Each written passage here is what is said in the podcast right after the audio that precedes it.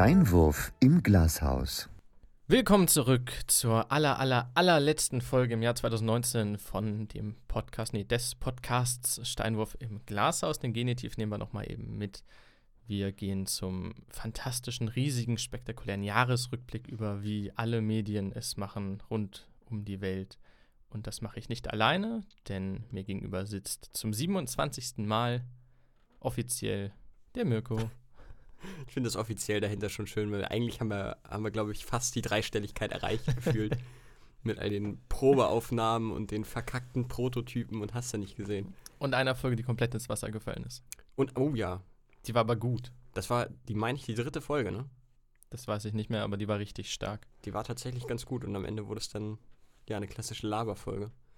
Wir sind in der großen Fallout-Zeit, in dem Aftermath von Weihnachten, in der Preparation für Silvester in der Zeit, in der die meisten Leute nicht arbeiten gehen, im Gegensatz zu uns beiden. Wir beiden sind quasi an jedem Arbeitstag frisch, frei, fröhlich, fromm. Ja, ich auch an Neujahr. Gewackelt. Also nicht nur an den. Oh, noch schlimmer. Nicht nur an den Werktagen.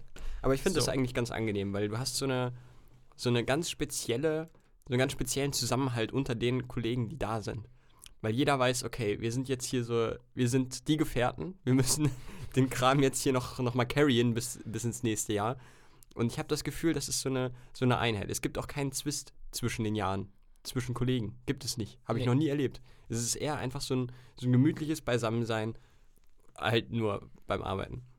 Also wie es äh, bei uns in der Konferenz gesagt wurde, die restlichen hier, die es verkackt haben oder zu spät Urlaub genommen haben für die Zeit. ja. Nee, ich finde das echt eigentlich immer ganz angenehm. Also wenn ich nicht irgendwie das ist aber bei mir auch hinfahren muss, fast das gleiche wie in der Weihnachtszeit. Es ist irgendwie, es wird ein Stück besinnlicher und ruhiger, finde ich, in der Redaktion, ja. generell in Betrieben. Es ist alles, die Stimmung ist so ein, so ein Tuck liebevoller. Ja, das nehme ich eigentlich immer ganz gerne mit. Ja, Weihnachten. Jahr. Wie war Weihnachten für dich? Was ja. hast du so bekommen? Sehr angenehm. Das war sehr, sehr witzig, dass du darauf ansprichst. Ich habe einen äh, Buchschuber bekommen. Ein Buchschuber? Ja, Von Buchschuber. welcher Buchreihe?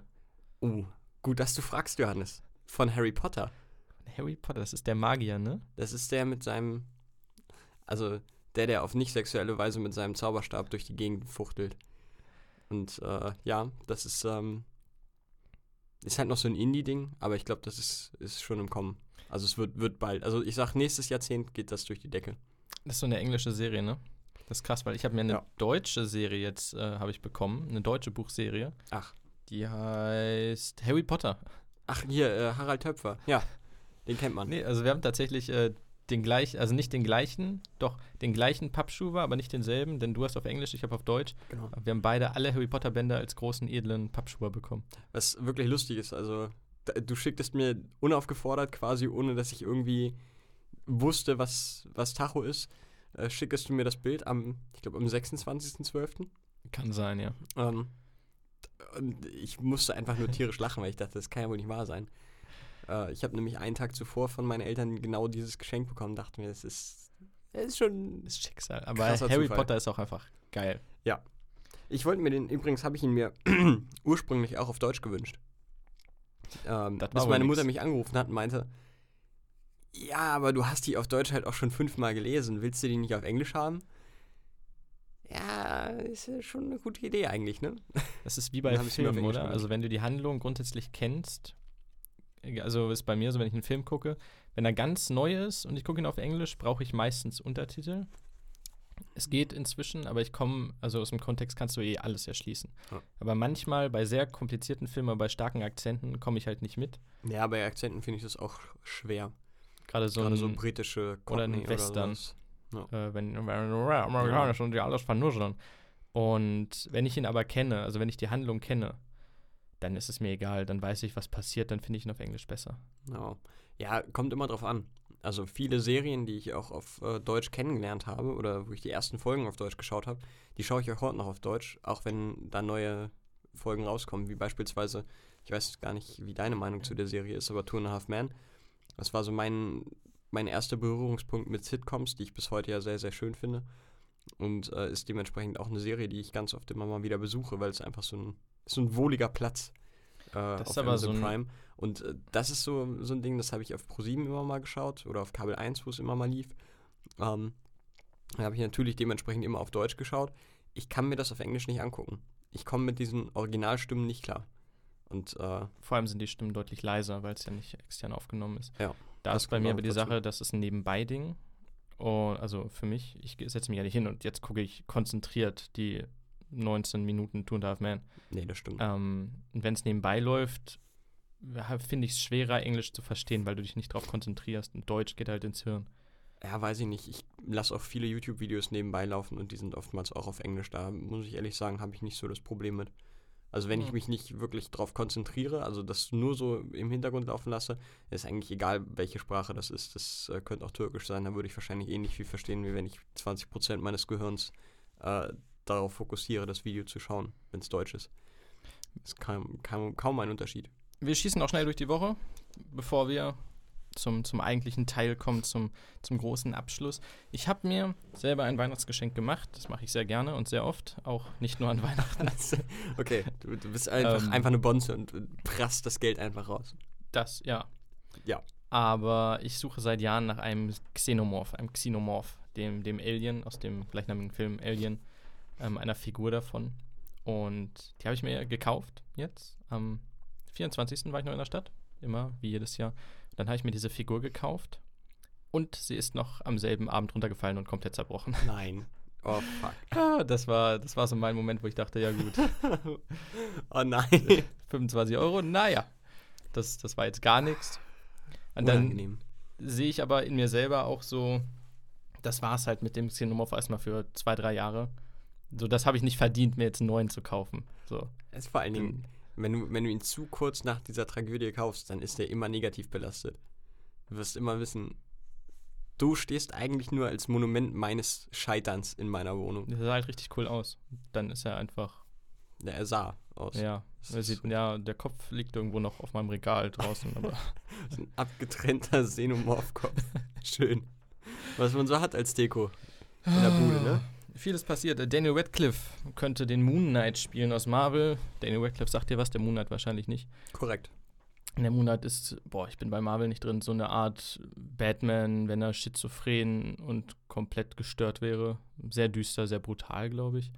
Äh, ich finde es cool, Daniel Radcliffe. Ich würde es ihm wünschen. Cooler Typ. Auch wenn er inzwischen viel mehr Theater macht als Filme. Hm. Äh, Julian Bam hört auf. Ja, das habe ich auch mitbekommen. Ist, äh, ja, ist eigentlich immer einer dieser YouTuber gewesen, die zum einen schon sehr lange äh, in der deutschen YouTube-Szene vorhanden sind äh, und auch nie meines Wissens nach große Assi-Krams gemacht haben, sondern es war meistens sehr hochwendig, äh, sehr aufwendig und hochwertig produziert. Trotzdem habe ich mir seine Videos nie angeschaut, weil mich äh, das meistens eher nicht interessiert hat und auch die Person Julian Bam mich jetzt nicht so wirklich interessiert. Letzteres würde ich unterschreiben. Also ich hatte ihn nie abonniert, aber ich fand seine Videos immer geil, weil das kunstmäßig wirklich richtig geiler Scheiß ist. Also was die an Videos rausgehauen haben auf YouTube-Niveau in Anführungsstrichen, das war halt wirklich, wirklich weit über jedem Niveau. Und ich würde sagen, ähm, rein qualitativ von den Videos müsste er der beste YouTuber Deutschlands gewesen sein. Mm, Und jetzt sagst du, wer noch? rein Qualität. Ich kann es dir jetzt nicht sofort sagen, aber. Also wir gehen nicht ich inhaltlich, sondern qualitativ. ja. Okay. Ja. Da bin ich Dann, gespannt. Äh, Da bin ich sehr gespannt auf die kann ich dir jetzt Folge. nicht so auf der auf die Schnelle sagen, aber da bin ich mir ziemlich sicher, gibt es mindestens eine Handvoll. In Deutschland? Ja. Alles Ja, klar. es wird immer auf, auf YouTube Deutschland rumgehackt, aber das nur, weil die Leute, es ist ein bisschen, als würdest du sagen, naja, im privaten Fernsehen läuft nur Scheiße. Ja, wenn dein privates Fernsehen sich nur auf RTL und RTL 2 beschränkt, dann möchte ich glauben, dass du glaubst, dass da nur Scheiße läuft. Aber es gibt auch andere Fernsehsender, wo äh, dann auch manchmal Ja, bin was ich jetzt Gutes aber läuft. Ehrlich Und so in gespannt. etwa ist es auch mit, mit YouTube Deutschland. ähm, ich habe Modern Warfare gekauft, Call of Duty Modern Warfare. Ich hatte eine Woche mit Höhen und Tiefen. Mega geiles Spiel. Dann habe ich versucht, äh, also was mein, mein eigentliches Ziel damit war, Call of Duty Splitscreen zu spielen mit einem Kumpel und das ist eine Vollkatastrophe. Also sie haben den Modus integriert, aber es backt nur rum. Die Grafik wird um etwa 150 Prozent schlechter. Ähm, die, die Level sind irgendwie rausgenommen, wenn du online Splitscreen spielst. Es gibt keinen wirklichen Fortschritt. Ah, es ist sehr, sehr absurd und den Koop-Modus, den es ja bei Modern Warfare 3 zum Beispiel gab, Kampagne online und den Koop-Modus, wo du so Überlebenswellen und so machst. Der heißt Koop-Modus, du kannst ihn aber nicht offline Splitscreen spielen. Das ist Ähm, diese, dieser Online- Online-Zwang, der jetzt ja seit einigen Jahren schon in der Videospielbranche Einzwang, äh, Einzug hält, der geht mir zunehmend auf den Sack. nicht nur zunehmend, also mir ging er sofort auf den Sack, weil ich ja nur offline Koop spiele. Ja, ich bin keiner, der, der online gerne spielt, sondern eigentlich lieber Singleplayer und eigentlich nur Singleplayer. Und wenn du dann teilweise nicht die Chance hast, dein, dein äh, Spiel zu zocken, weil du keine, ähm, keine Connection zum Internet hast, ja, das brauche ich ja auch nicht. Alles, was ich brauche, ist auf dem Gerät, das ist schon runtergeladen. Warum, warum lässt du mich nicht zocken? Es ist unfassbar. Und vor allen Dingen, wenn du dann noch sowas hast wie, ähm, wie eine Playstation oder eine Xbox, wo du für den Online-Service nochmal monatlich draufzahlen musst. Was ja an sich sowieso schon eine Frechheit ist. Ähm, also mit, mit Xbox Live und, und PS Plus. Ähm, da habe ich mich jetzt tatsächlich auch entzogen. Ich habe, äh, das müsste jetzt, glaube ich, sogar entweder heute oder morgen, äh, läuft mein PS Plus aus. Dann gibt es zwar für mich zweimal monatlich keine gratis PlayStation-Spiele mehr, aber ist mir egal. Ich habe die Schnauze voll. Ich will das nicht mehr unterstützen. Ich nutze es eh nicht. Ich habe noch nie online auf meiner Playstation gezockt, aber zahle seit drei Jahren diesen scheiß Abo-Preis. Leck mich. Nee. Ich habe mal äh, Wild Hunter, nee, The Hunter Call of the Wild oder so ein absolutes Drecksjägerspiel. Das war aber sehr witzig online. Und da sind auch die, die, du warst einfach ein Jäger in so einem Wald und dann sind da die, die Rehherden rumgebackt und dann waren da so 800 Rehe irgendwie auf einem Haufen, die so ineinander gebackt sind. Du konntest einfach reinschießen und hast Dutzende Kills gemacht. Ja gut, okay, sowas ist, für sowas ist es natürlich witzig. Ist halt auch cool, wenn du, wenn du wirklich ein Spiel hast, was du exzessiv spielst und das vielleicht auch noch mit deinen Freunden. Kann ich verstehen. Ich habe ja auch gerade am PC, auch in früheren Zeiten, sehr viel online gezockt. Crossfire und Konsorten. Aber bei aller Liebe. Das mache ich halt nicht mehr. Ja, also für mich war es jetzt einfach der Break und wir werden jetzt wieder Modern Warfare 3 auf der PS3 spielen, was glaube ich von 2011 ist oder so. Weil es einfach mehr Spaß macht und du es offline auf dem Sofa spielen kannst zu zweit. Ähm, Heinz Christian Strache, sagt dir der was? Der alte Clash of Clans Brudi. Ich fand aber die Meldung geil. Das ist ein, was ist er bei FPÖ? Er war, meine ich, sogar Parteivorsitzender, ne? Er war, meine Mhm. ich, sogar richtig FPÖ-Chef. Er war ja Aus... Nee, nicht Außenminister, aber er hat auch ein Ministeramt in, der, in Österreich vor der Ibiza-Affäre bekleidet, soweit ich weiß. Also das war schon...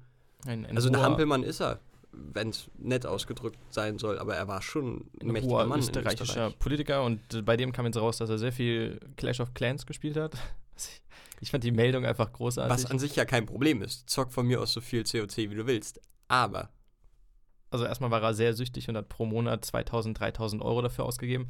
Was zwar, also er sollte sich eine Therapie suchen, aber was auch noch okay wäre, hätte er es nicht von Wäre der es- FPÖ-Kreditkarte aus bezahlt. Ich muss ehrlich sagen, mir persönlich ist es auch lieber, dass er es so gemacht hat, weil die 2.000, 3.000 Euro sind bei dem finnischen Entwickler von COC, bei Supercell, deutlich besser angelegt als bei so einer neofaschistischen Kackpartei in Österreich. Aber es ist, schon, es ist schon witzig, wie die sich auch wirklich konstant von dem Typen haben verarschen lassen. Ne? Also der hat ja wirklich anscheinend gemacht, was er wollte. Und jetzt, wo sie ihn rausgekantet haben, sagen sie irgendwann, ach ja, übrigens, der war ein Prepper, der hat irgendwie ganz viel Bargeld und ganz viel Gold gehortet in seinem Privathaus, weil er Angst hatte, dass die NATO in Österreich einfällt. Und jetzt kommt raus, dass er dann auch noch tausende Euro pro Monat in COC geballert hat. Mal ganz von der Ibiza-Affäre abgesehen.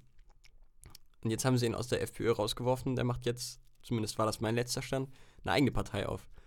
Es ist schon, es ist schon sehr witzig. Es ist ein bisschen GZSZ-Ösi-Version. Tut mir natürlich leid für all die Österreicher, die darunter leiden müssen. Ja, aber das sind ja Österreicher, ne?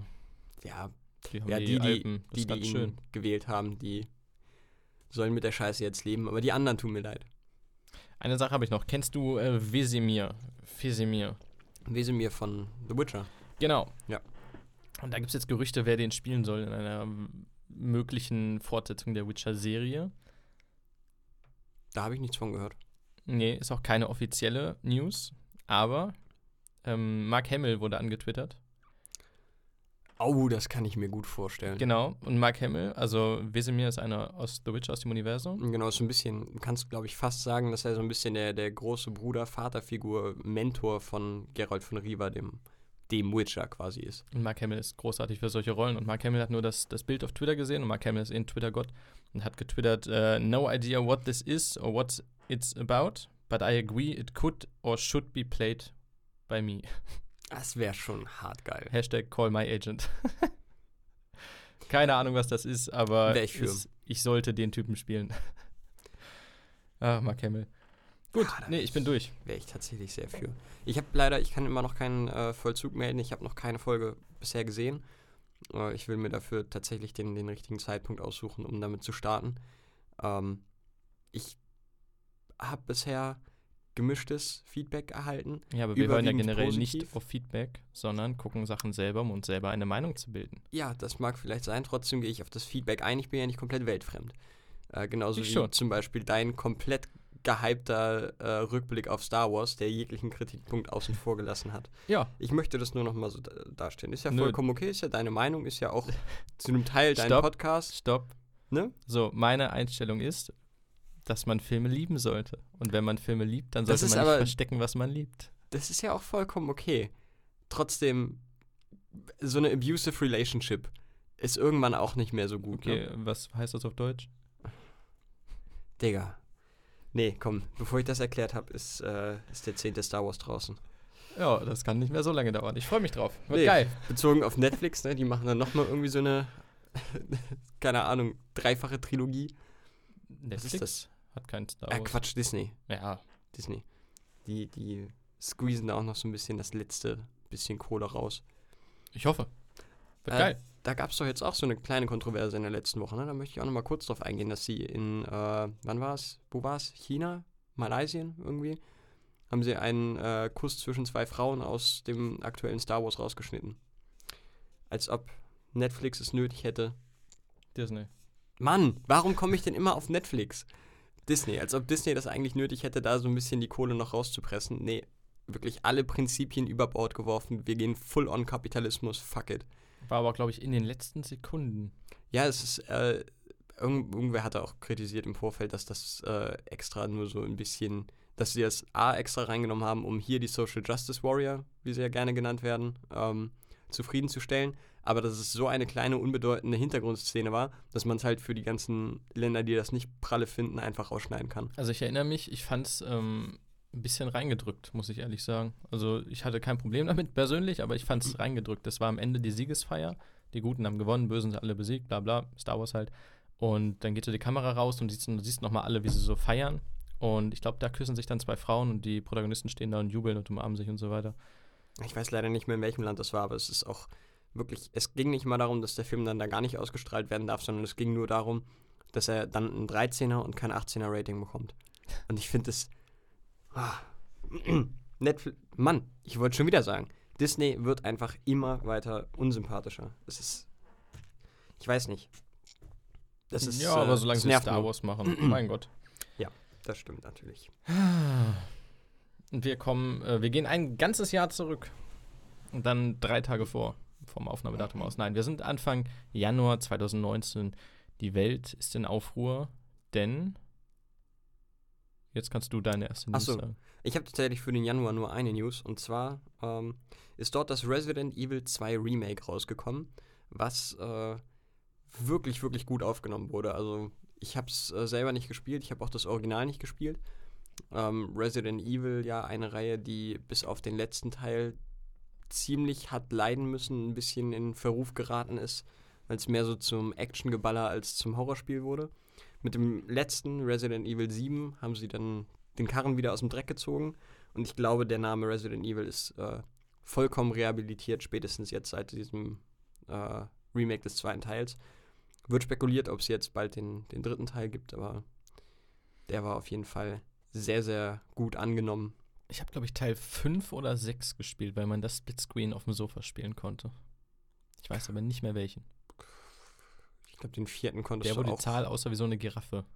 Könnte die 6 gewesen sein.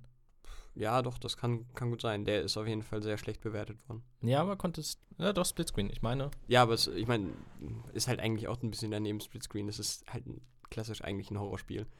Ja, kann Splitscreen kannst du auch, äh, kannst du natürlich auch Horror äh, machen grundsätzlich.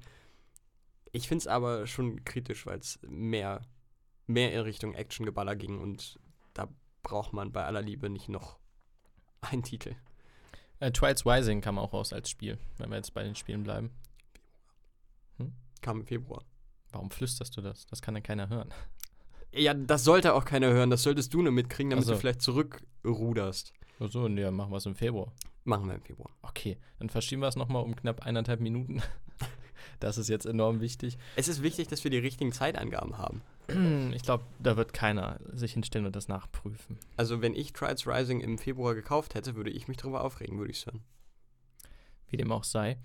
Am 16. Januar, oh Gott, jetzt wäre ich zu politisch, kam ähm, eine, eine junge Dame in die Redaktion und stellte sich vor als, wobei es eine Person des öffentlichen Lebens, als Caroline Graf.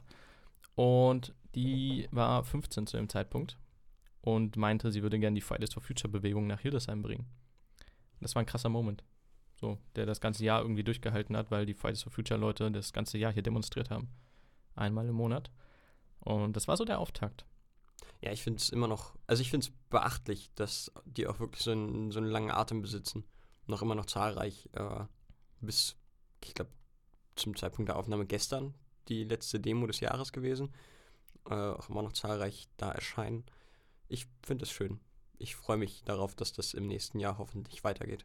Im, also wenn wir jetzt bei Hildesheim bleiben, werden sie im Januar tatsächlich Forderungen stellen. Also Oh. konkrete. Und der Stadtpolitik vorlegen. Ich weiß ja, dass zumindest auch hier in Hildesheim da wirklich auch konkret zwischen Stadtpolitikern und der äh, Ja. Fridays for Future Bewegung geredet wird zumindest. Ob da wirklich am Ende was bei rauskommt, weiß man noch nicht. Aber es wird zumindest geredet und es wird nicht nur diffamiert von allen Seiten. Das finde ich, äh, finde ich sehr angenehm. Da Das kann wenigstens auch was Produktives bei rauskommen. Muss nicht. Also geredet kann. wird, jetzt auch seit einem Jahr bald. Jetzt ist noch nichts rausgekommen, aber vielleicht kommt das ja noch. Man kann hoffen. Ähm, genau. Und da habe ich noch die, die Anekdote, dass sie ja 15 Jahre alt war und wir sie eigentlich gar nicht abdrucken durften als Foto. Sie war ja fett auf der ersten Hildesheim-Seite mit einem großen Porträtbild. Aber sie ist so erwachsen in diese Redaktion gekommen, dass also keiner hat in Frage gestellt, ob wir sie eigentlich abdrucken dürfen oder nicht, weil du darfst ja eigentlich erst ab 16, 18, 16, 18. Oh, ich glaube 16. Ich, aber kann auch gut 18 sein. Das ist eher dein Metier. Zumindest nicht ab 15. Und war Ohne- aber allen egal. Ist Zumindest keinem aufgefallen. ohne, ohne Erlaubnis der Eltern nicht. Ja, also das meine ich. Du kannst Ja. auch einen Achtjährigen abdrucken, wenn du die schriftliche Erlaubnis beider Elternteile dabei hast. Beider wirklich auch? Ja, Uh. das ist neu. Krass. Und am 20. Januar, kurz danach, war ich bei Ennio Morricone in Berlin bei meinem einzigen Konzert dieses Jahr. Das war eins meiner Jahreshighlights. Kommen wir in der Topliste wahrscheinlich noch zu. Aber Die haben wir noch gar nicht erwähnt, ne? Wir werden, äh, wir haben jetzt erstmal so, so einen kleinen schönen Jahresrückblick, wo wir Monat für Monat so ein bisschen erwähnenswerte Sachen durchgehen, egal ob das jetzt persönlich oder medial ist. Wir werden dann in der dieswöchigen Top 5 auf die Top 5 Medien der Jahre zurückblicken, äh, des Jahres zurückblicken und äh, sagen, was so für uns die fünf Medien-Highlights waren. Wahnsinn. Ich komme zurück zu Morricone. ähm, nee, war, war einfach spektakulär. Weil seine Abschiedstournee war einer der, der größten, wenn nicht der größte Film-Musikkomponist aller Zeiten.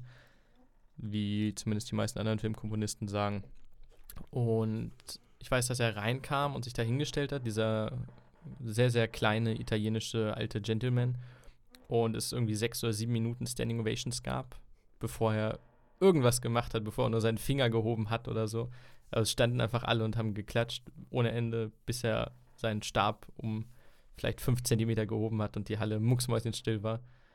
Äh, ich finde es krass, also wenn du ein gewisses Standing hast in der Welt, was du damit machen kannst und was für ein Respekt dir entgegenkommt, ohne dass du im Grunde an dem Abend selber irgendwas schon getan hast. Ja, aber es, es ist auch schon wirklich einzigartig, was er geleistet hat. Und ich glaube, auch, was er kannst da, inspiriert hat. kannst da gar nicht wirklich anders sein, als einfach nur andächtig und, und versuchen, alles aufzunehmen, was der Typ von sich gibt und, und erzeugt. Der war ja da schon über 90 und dann wollten sie ihn kurz, äh, also nach der Zugabe so, vor der, nee, genau, vor der Zugabe. Die gehen ja erst dann runter und dann äh, klatsch, klatsch, klatsch, und dann kommen sie wieder rauf. Ähm, da wollten sie ihn die fünf Stufen irgendwie schon runterhelfen, weil er mit über 90 nicht mehr so fit ist. Aber er wollte unbedingt oben stehen bleiben. Hat die einfach so leicht weggestoßen, um seinen Leuten zu applaudieren, also dem, dem Orchester und seinen beiden Sängerinnen. Und das war sehr, sehr witzig. Also die wollten ihn so, so, ah, komm mal mit runter, bleib eine Minute und dann kannst du wieder hoch. Aber er ist einfach dann an der Seite quasi vom Orchester stehen geblieben und hat mitgeklatscht. Das war sehr süß.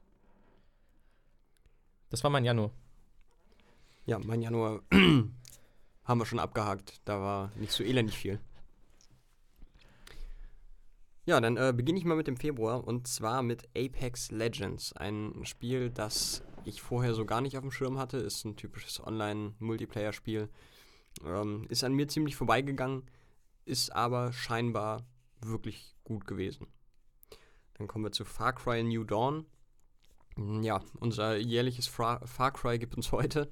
Das ist äh, quasi so eine, so eine Masche geworden, wie bei Assassin's Creed auch, dass gefühlt jedes Jahr ein neues Far Cry kommen muss, äh, in einem komplett neuen Setting.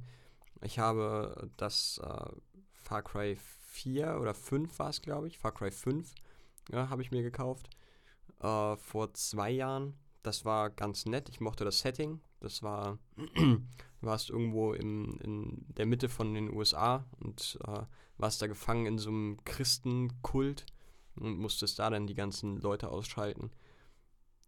Es ist stumpf, es ist nicht revolutionär, ich mag es ganz gerne. Bei Far Cry New Dawn war das Ganze jetzt äh, in prähistorischen Zeitalter. Und ähm, was ich so mitbekommen habe, ist, dass es dabei äh, um, oder das, was, was der große Kritikpunkt dabei war, ist, dass es viele Sachen aus Far Cry 5 einfach eins zu eins übernommen wurden. So die Landschaft wurde ein bisschen umgeändert, wurde ein bisschen äh, abverändert, äh, war aber grundsätzlich dieselbe und das war ein ziemlich großer Kritikpunkt. Äh, sehr viel recycelt in Far Cry New Dawn. Ja, dann gab es äh, eine große Enttäuschung, eine der größten Spiele-Enttäuschungen des Jahres. Ich persönlich äh, habe mich da sowieso nicht viel für interessiert, aber ging dann ziemlich in die Hose und zwar äh, Jump Force. Ein, ich sag mal, Street Fighter-artiges Spiel, wo du der mit verschiedenen Anime-Charakteren äh, auf die Fresse haust. Wie eigentlich fast immer bei solchen Spielen war die Grafik ziemlich scheiße. Das Gameplay war nicht revolutionär. Dafür war es ziemlich verbuggt und ganz schön teuer. Also, wie eigentlich fast immer bei Lizenzspielen. Äh, dann gab es noch Anthem, ein Spiel, das eigentlich ähnlich ist wie Apex Legends, nur in Scheiße. Und von EA. Das ging ziemlich in die Hose. Und dann kommen wir, kannst du gerne einsteigen zu Trials Rising. Oh, Trials Rising, geil, habe ich nie gespielt. Ich auch nicht. Ich habe äh, andere Trials-Teile gespielt, aber ja, es wurde wie eigentlich fast immer gut angenommen. Es ist eine solide Spielreihe, hat nie wirklich äh, krasse Ausschläge nach, nach unten, negative Ausschläge gehabt. Ähm, ändert sich allerdings auch nur geringfügig. Ändert sich geringfügig, das stimmt. Aber ich finde es okay, ehrlich gesagt. Sie haben, äh, sie versuchen immer mal wieder was, was Neues, nicht so elendig groß, weil du kannst da auch nicht so viel verändern in dem, in dem Spielprinzip. Aber die Maps sind schön, sie machen das, was sie machen, sehr gut. Und wem es gefällt, der kauft es sich weiterhin. Und das finde ich ehrlich gesagt ganz nett. Ich habe mir Fusion damals, glaube ich, gekauft, aber auch nur online, was ich selten mache. Also nicht als, als tatsächliche Disc. Mhm. Aber, also ich schaue es sehr gerne als Let's Play. Das ist so mein Ding. Ja. Ähm, es ist wirklich ein perfektes Spiel, um sich das anzuschauen, wenn du, wenn das jemand spielt, den du charismatisch findest. Das ist super. Ja. Aber selber, boah, ich war auch nie besonders gut, ehrlich gesagt. Und auch das so ein Ding. Es gibt den, den Party-Mode, wo du mit Leuten auf dem Sofa spielen kannst, aber der beschränkt sich dann auf acht oder neun Maps.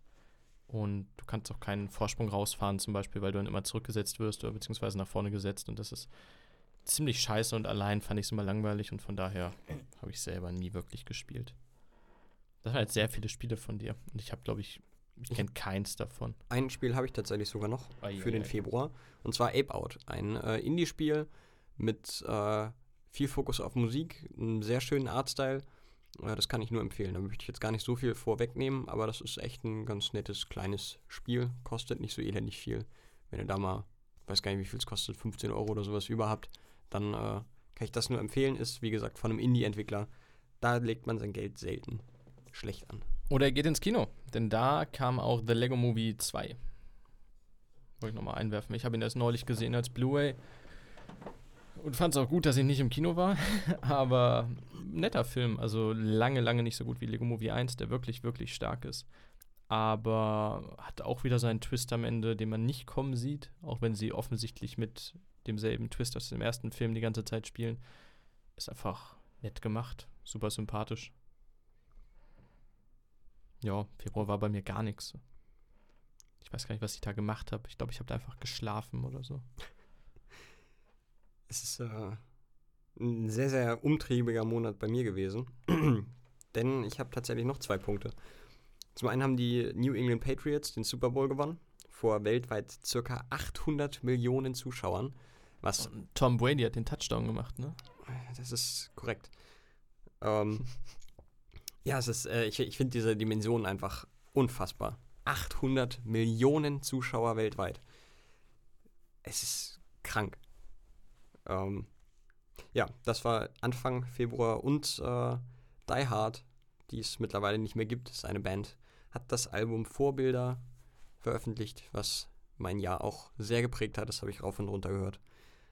Ja, das war es jetzt dann doch endlich von meinem Februar. Dann gehen wir in den März, in den dritten Monat des Jahres über, wo Till Schweiger sich gedacht hat, hey, Honig im Kopf, fantastischer Film in Deutschland. Ich bringe ihn jetzt nach Amerika. Das wird einschlagen wie eine Bombe.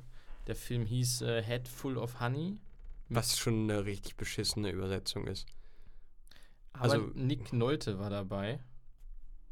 Und während du mal kurz ein bisschen Zeit schindest und deinen nächsten Punkt sagst. Mein nächsten Punkt, zum Beispiel äh, hätten wir da Devil May Cry 5, eine Videospielserie, die gefühlt jahrelang verschollen war, gefühlte Jahrzehnte und äh, furios in diesem März zurückgekommen ist. Äh, einige Preise jetzt bei den Video Game Awards auch abgesahnt hat und das in meinen Augen völlig zu Recht. Ich finde es immer wieder schön, wenn, wenn alte, etablierte Videospielreihen wieder zurückkommen und wirklich zu, zu alter Stärke zurückkommen. Und äh, das ist bei Devil May Cry 5 passiert. Genauso wie bei, nee, das ist eigentlich keine Videospielserie, Sekiro Shadows Die Twice. Ein Spiel, das sehr in Richtung Dark Souls geht und für, glaube ich, gefühlt 80% der Videospielkritiker, denen ich folge, das Spiel des Jahres war. Ist für mich ein bisschen schade, weil ich so, mir fehlt der Skill. Ich bin nicht für äh, Dark Souls-artige Spiele gemacht. Ähm, finde aber meistens den Artstyle bei solchen Sachen immer ganz schön. Der ist auch bei Sekiro sehr schön.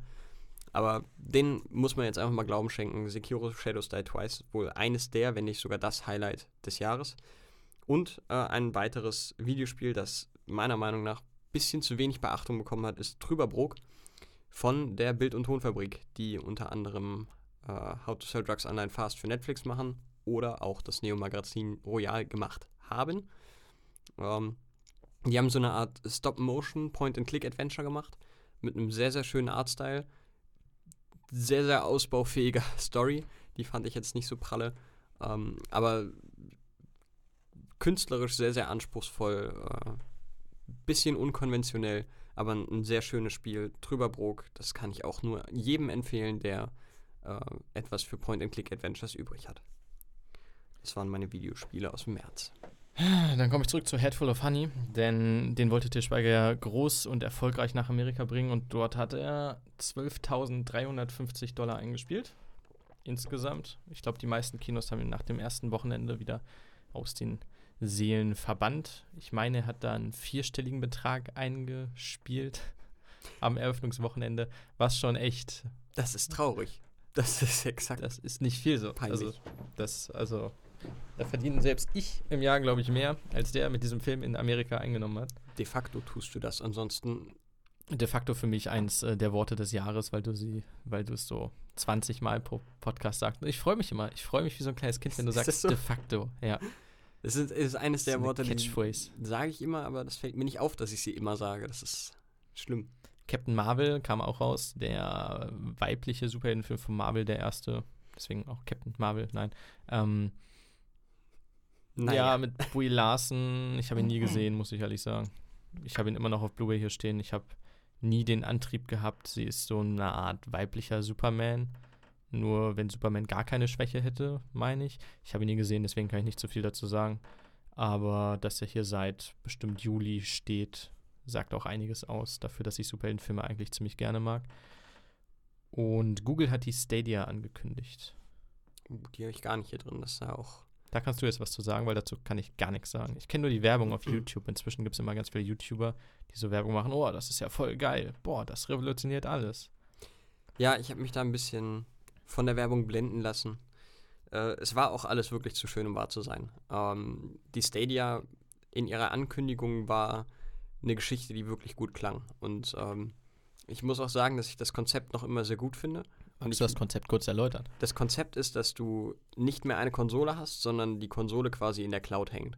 Und du zockst äh, eigentlich nur noch per Streaming und hast da kein Lag mehr, kannst äh, Cross-Platforming betreiben, sprich, wenn jemand auf der Playstation zockt, kannst du mit deiner Stadia damit zocken und hast ja nicht gesehen. Das ist an sich ein super geiles, äh, geiles Ding gewesen. Du brauchst eigentlich nur noch ein, ein äh, ich glaube, du brauchst nur ein Smart TV oder sowas und deinen Stadia-Controller und über den Controller wird dann quasi auch gleichzeitig noch mitgestreamt, da ist noch ein bisschen Rechenpower dahinter.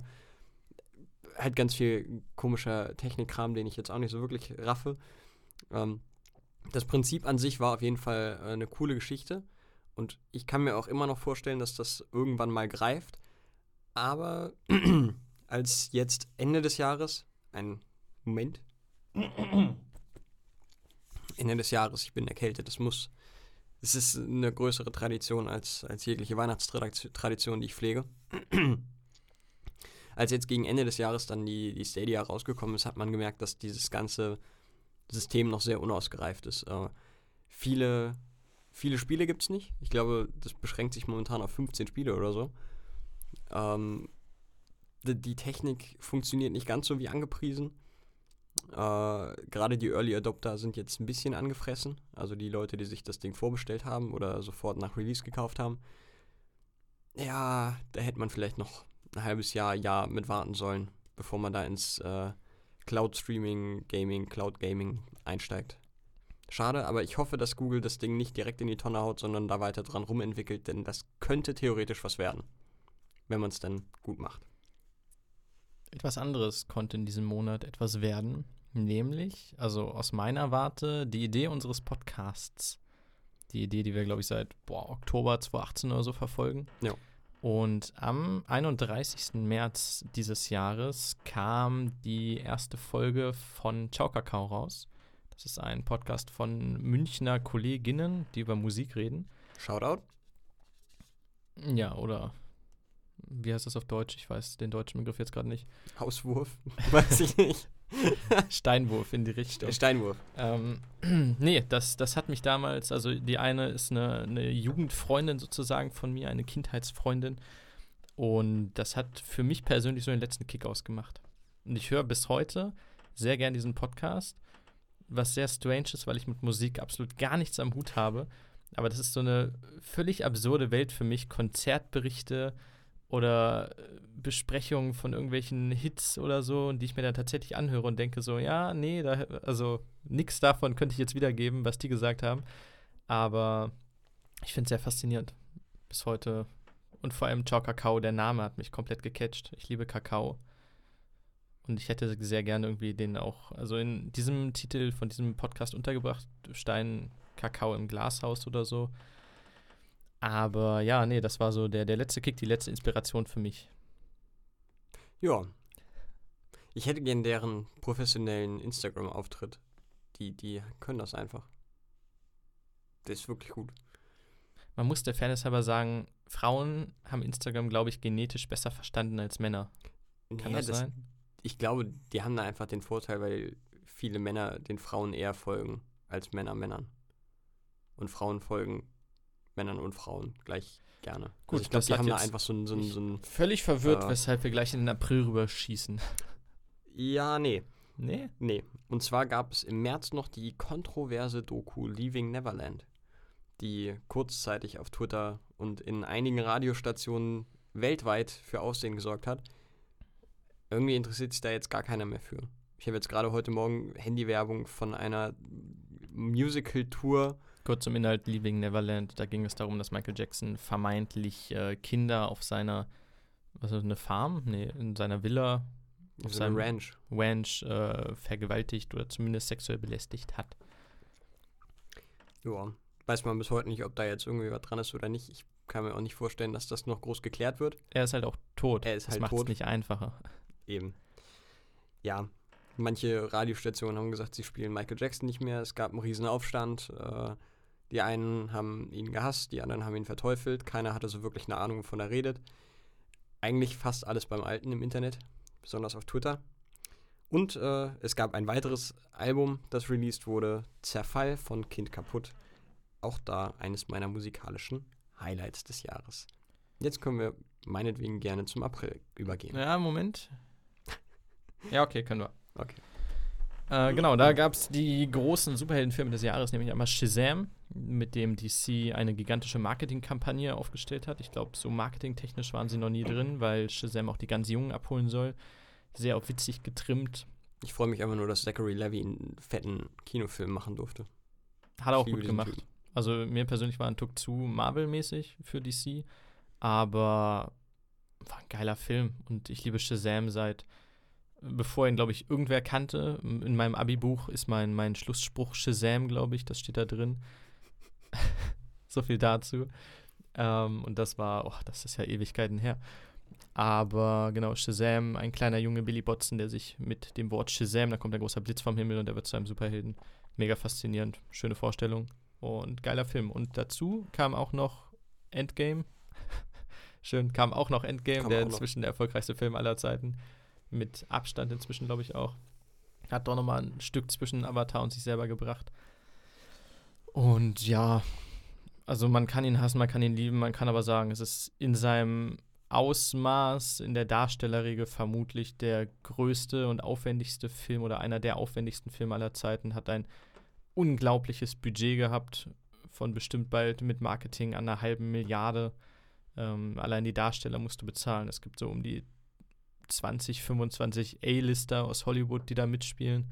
Auch teilweise in Hauptfiguren, Hauptpositionen. Ähm, und stellt sogar noch Infinity War in den Schatten, der ja der erste Teil dieser, dieses Doppelstücks war. Und boah, ich glaube, episch trifft es sehr gut. Also sowohl inhaltlich als auch, also es ist immerhin der letzte Film von, ich glaube, 24 Teilen, die alle in diesem Film zusammentreffen, alle Handlungsstränge. Und von daher ein, ein Meilenstein, ob man es will oder nicht, der Filmgeschichte. Ob's, und auch nicht äh, jetzt mit einer Wertung, ob positiv oder negativ, aber in jeder Hinsicht ein absoluter Meilenstein. Ich denke, das kann man so stehen lassen, ja. Das denke ich auch. Ja, kommen wir zu dem einzigen Videospiel, das ich im April hier notiert habe und das ist Mortal Kombat 11. Ähm, Mortal Kombat ja alleine dafür verantwortlich gewesen, dass die USA in den 90er Jahren ein, äh, eine Altersbeschränkung auf Videospiele eingeführt haben. Ja, es hat sich nicht verändert. Also Mortal Kombat ist weiterhin unfassbar brutal. Es ist Ähm, schon bis hin zu eklig. eklig. Ähm, ich fand an Mortal Kombat, ich bin kein Beat'em-up-Mensch. Ich mag Street Fighter nicht, ich mag die Art und Weise zu, zu spielen nicht. Ich bin da drin unfassbar schlecht. Und die haben meistens auch keine bis eine schlechte Story. Bei Mortal Kombat war das immer ein bisschen anders, weil ich die Charaktere einfach spannend fand. Ich finde, die sehen blutrünstig, eklig und einfach cool aus. Und äh, manche von denen haben halt eine eine ganz spannende Hintergrundstory, die auch nicht davor zurückschreckt, einfach mal wirklich dir in die Fresse zu hauen, äh, weil sie wirklich, wirklich ähm, böse sind und über alle Stränge hinausgehen. Das hat mich bei Mortal Kombat immer fasziniert. Und ähm, das Spiel habe ich mir auch gekauft. Hätte ich mal nicht tun sollen. Äh, die Story hätte ich mir auch woanders anschauen können. Ich zock's nicht mehr. Ähm, aber es ist kein schlechtes Spiel, sage ich mal. Äh, nur für jemanden, der hauptsächlich Singleplayer-Spiele mag, ist das vielleicht einfach auch nichts. Ist jetzt keine große Überraschung, aber an sich das Spiel schon gut und ich freue mich weiterhin, wenn es so alte, wirklich traditionelle, mittlerweile ja schon äh, Videospiel-Franchises-Marken gibt und die weiterhin gekauft und geliebt werden. Wie Far Cry meinst du und Assassin's Creed? Ich habe damals Injustice gespielt und Injustice 2. Die hatten mega geile Stories und war halt mit DC Superhelden, weshalb ich es persönlich gemocht habe. Beat'em Up finde ich cool auf dem Sofa. Also ich, logischerweise funktioniert kaum ein Spiel auf dem Sofa zu zweit so gut wie ein Beat'em Up-Spiel. Es gibt auch kein Splitscreen, du stehst einfach zu zweit in diesem Bildschirm und haust dir auf die Fresse. Gut war ich darin nie. Meistens besser als mein Sofakollege. Aber Also alleine. Für mich hat es den einen Abend auf jeden Fall gereicht. Wir haben einmal, das war es doch sogar, glaube ich, ne? Das Spiel in, in Stimmt, wir haben das sogar gespielt. Wir haben das mal gespielt und ich habe nicht eine Runde gewonnen. Nur bei UFC habe ich ein oder zwei Runden gewonnen. Für den Rest, bei allem, was irgendwie Prügelspiel angeht, habe ich komplett versagt. Über mehrere Stunden. Also, ich kann es nur alleine nicht spielen, ist das Problem. Also ich finde alleine, abgesehen von der Story, wo man sich ja irgendwie durchträgt, aber die Cutscenes sind auch cooler als die Kämpfe an sich. ja. Ähm, du, du guckst es dir eigentlich nur wegen der Cutscenes an, weil die Kämpfe meistens eher. Eher langweilig sind, seien wir ehrlich. und alleine halt gegen so einen Computergegner, naja. Ne. Ja, nee, April für mich unspektakulär ohne Ende. Jein, denn äh, dort hat auch etwas begonnen, was sich äh, wie kaum etwas anderes durch diesen Podcast zieht. Und ich finde, wir können zum Jahresabschluss ein allerletztes Mal darüber reden.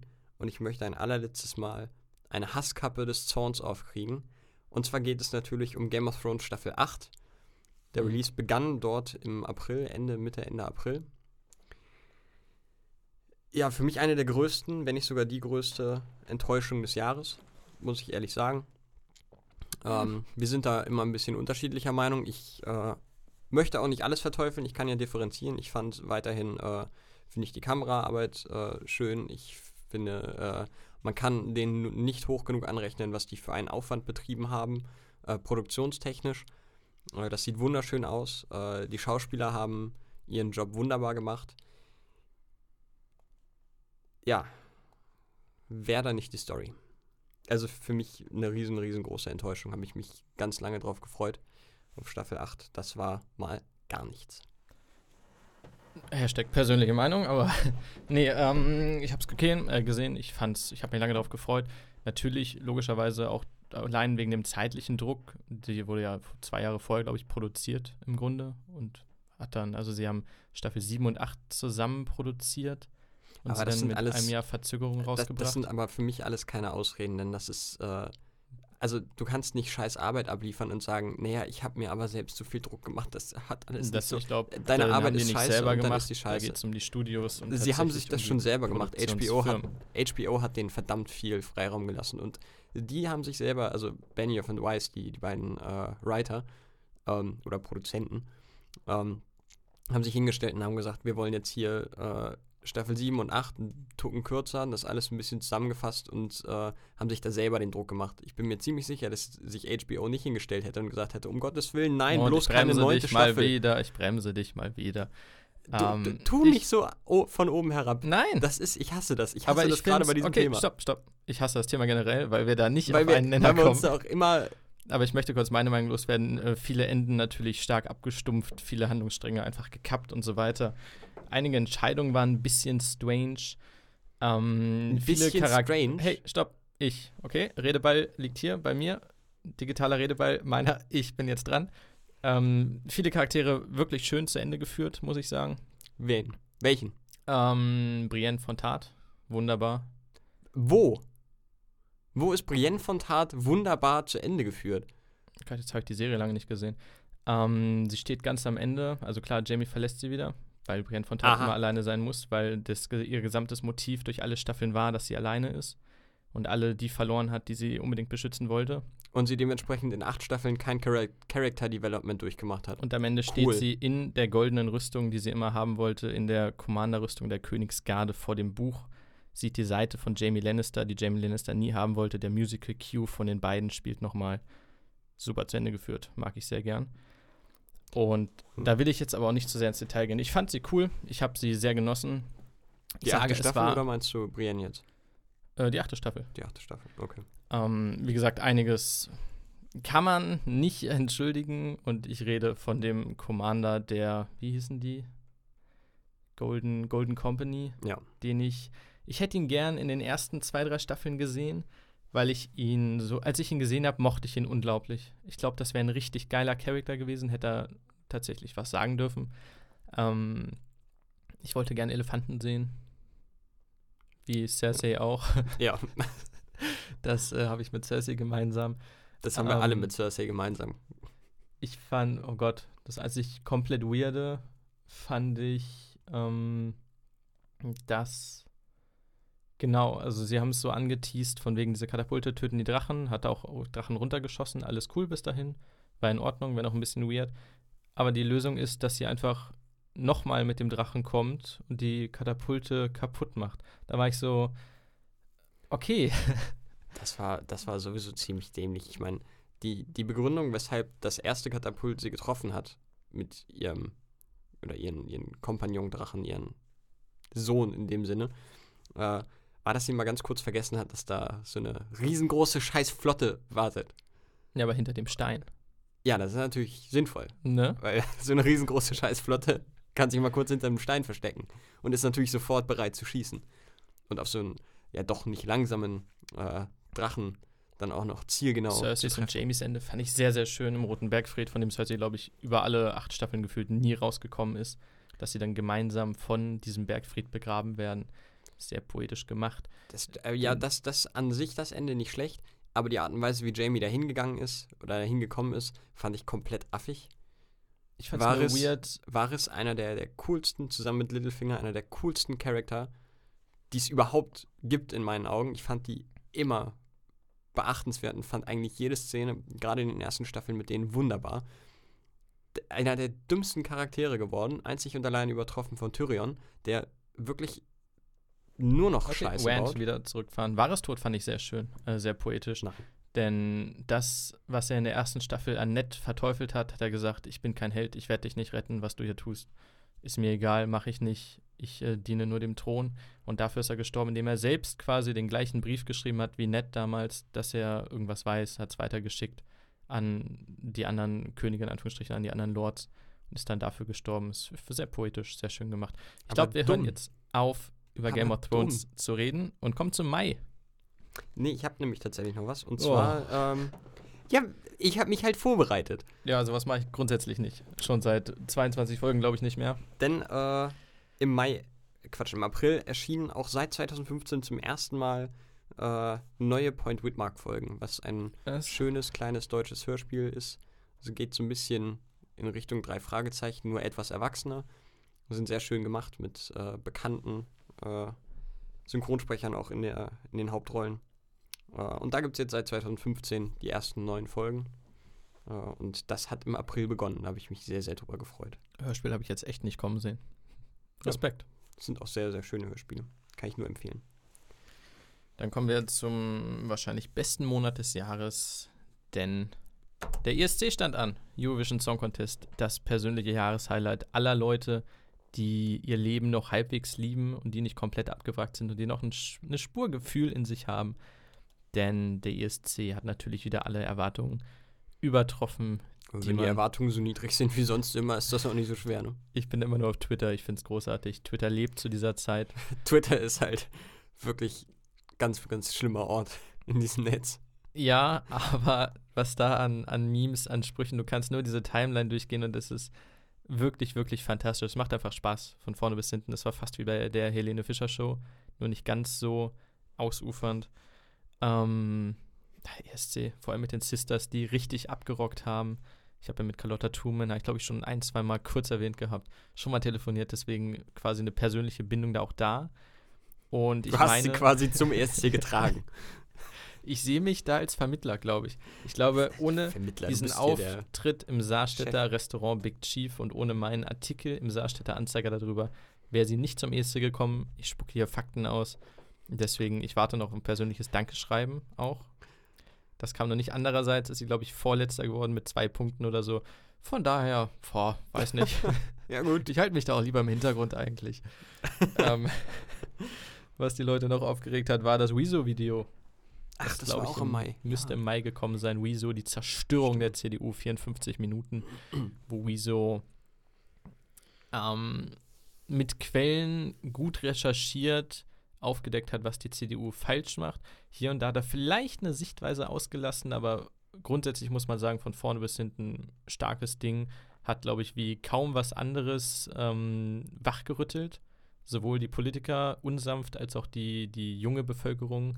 Artikel 13, das alles kam danach müsste danach gekommen sein oder Nee, dabei. Artikel, Artikel 13 war, war, also die Entscheidung über Artikel 13 war, meine ich, auch Ende Mai.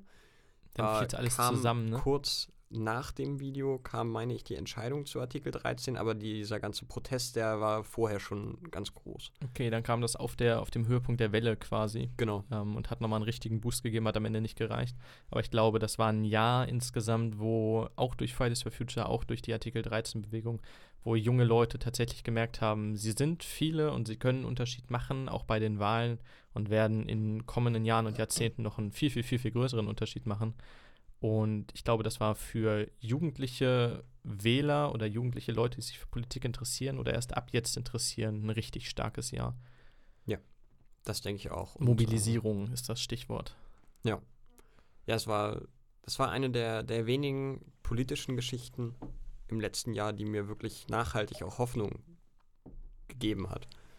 Ähm, es ist einfach schön zu sehen, dass sich unsere Generation mehr politisiert als die vorangegangene. Und das würde ich schon tatsächlich so verallgemeinern sagen. Ich denke schon, dass die, die aktuelle äh, junge Generation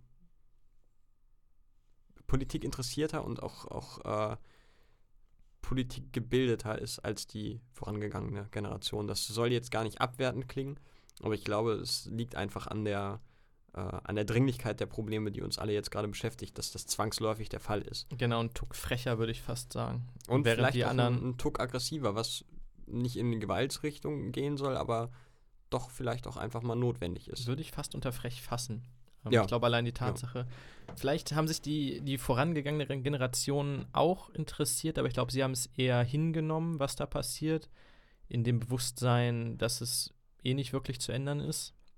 Ich glaube, das wandelt sich gerade so ein bisschen, dass äh, die Jungen sagen, ey, so geht's halt wirklich nicht weiter jetzt. Wir können hier was ändern, wir wollen was ändern. Das Und vor allen Dingen müssen wir was ändern. Und ich müssen glaube, was das ist äh, in vielen Köpfen noch nicht angekommen, aber in dieser Generation glaube ich schon. Dafür, auch wenn das Wieso-Video von allen Seiten entweder komplett zerrissen oder komplett gefeiert wurde, ich glaube, in jeder Richtung gab es da unglaubliche Übertreibungen. Wieso als neuer Heiland, als neuer Anführer einer Generation, auf der anderen Seite als absoluter Lügner, der alles niederredet und einer halt von diesen YouTube-Leuten.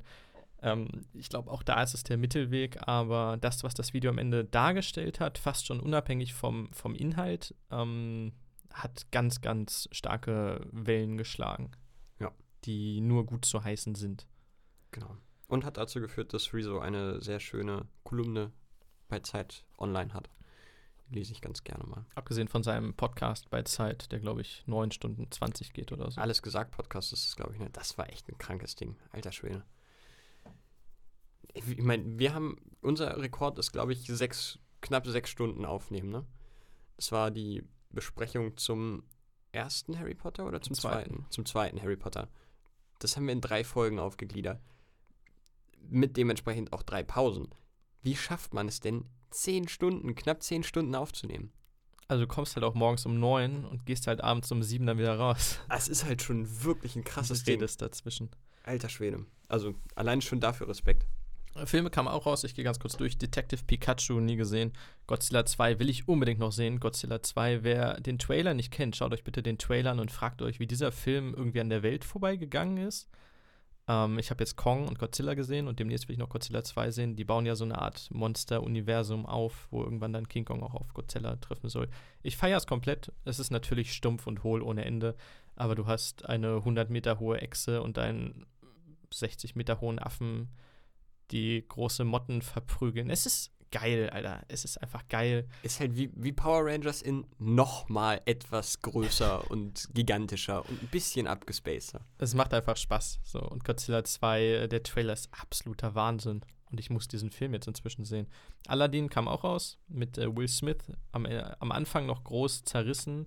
Da er, glaube ich, ähm, den Reveal als Jin, Ginny, Ginny, wie heißt der? Ge- Genie, glaube ich. Genie Ne? ähm, hatte auf einer Magazinseite, wo er allerdings nicht als blau dargestellt wurde, sondern in seiner normalen braunen Hautfarbe.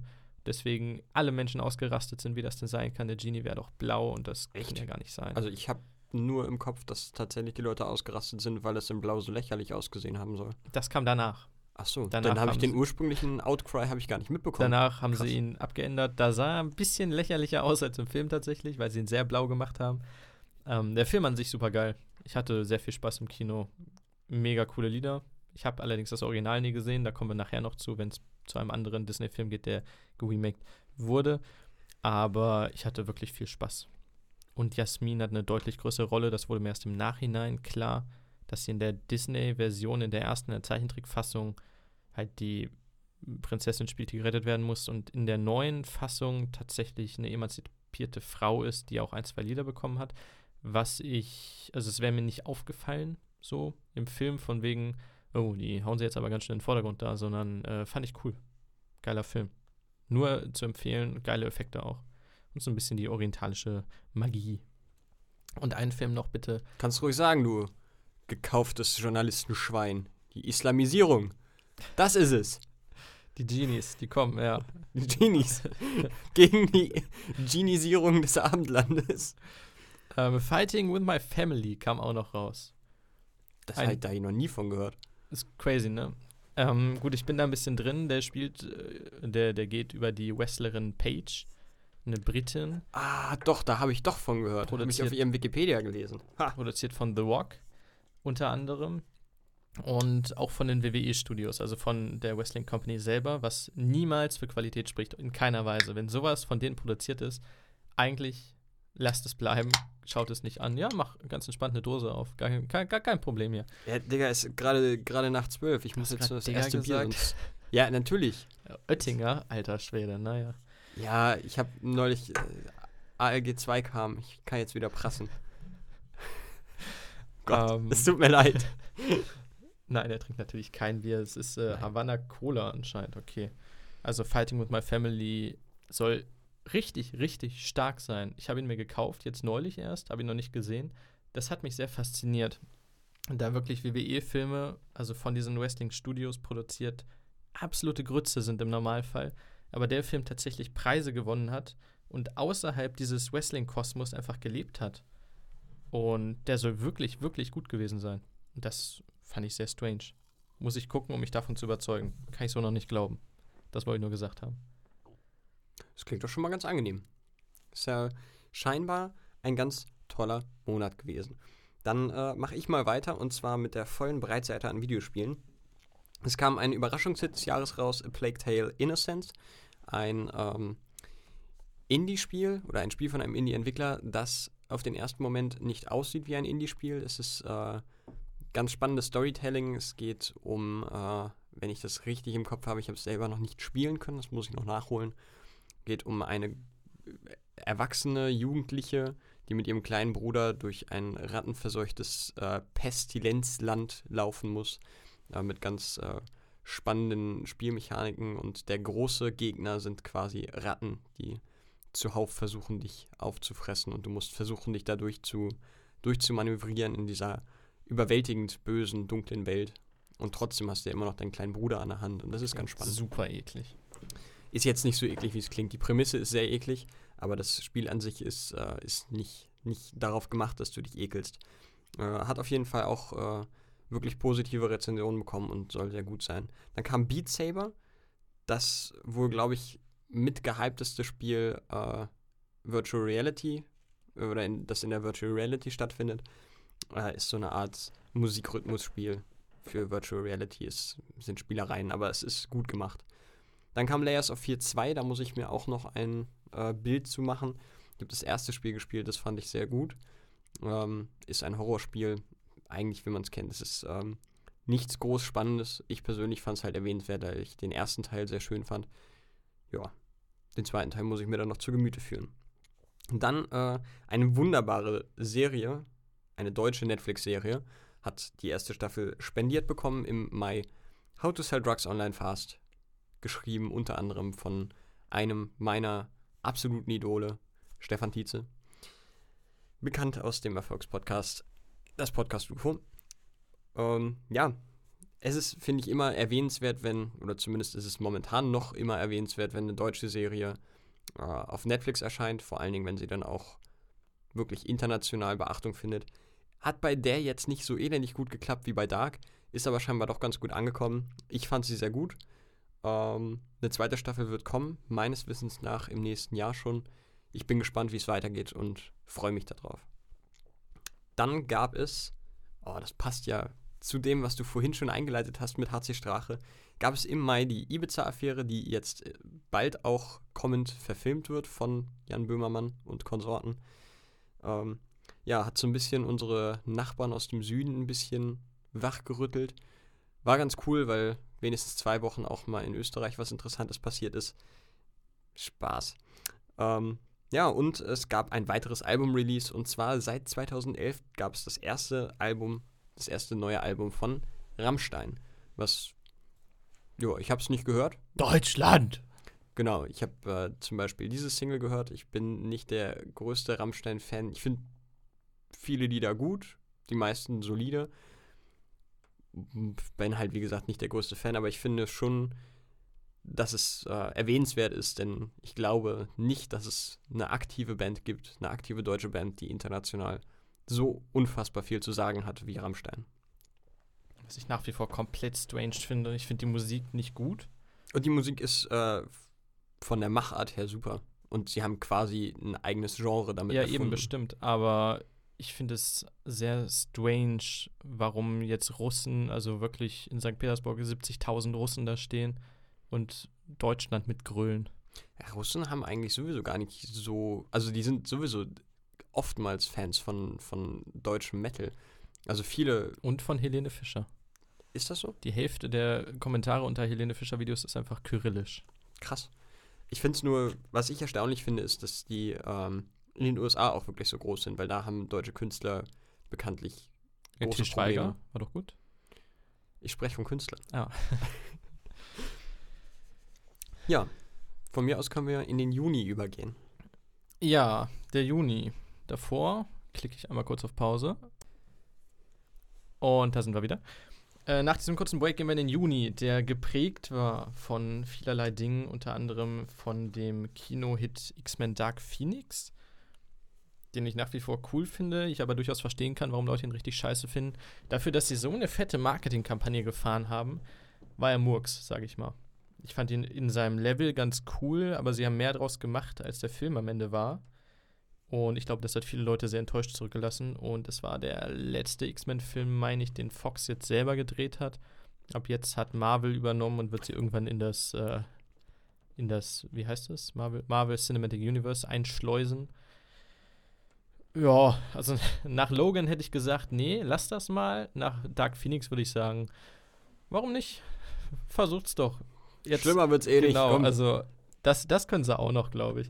Es wird sehr interessant, weil die X-Men immer in einer sehr düsteren Welt spielen und auch wenn sie Superhelden-Team sind, ausgestoßen sind als Mutanten, die spezielle Fähigkeiten haben. Die Menschen hassen Mutanten, wollen Gesetze gegen Mutanten, wollen, dass Mutanten sterben. Ähm, es ist im Grunde alles sehr, sehr düster angelegt und das Marvel Cinematic Universe ist ja in seinem Grundton sehr fröhlich, bunt und witzig und immer mit lockeren Sprüchen. Und ich sag mal, Hugh Jackman als Old Man Logan aus dem Film Logan hätte da schwer reinstecken können als wirklich depressiven alten Mann, der sehr, sehr verbittert ist.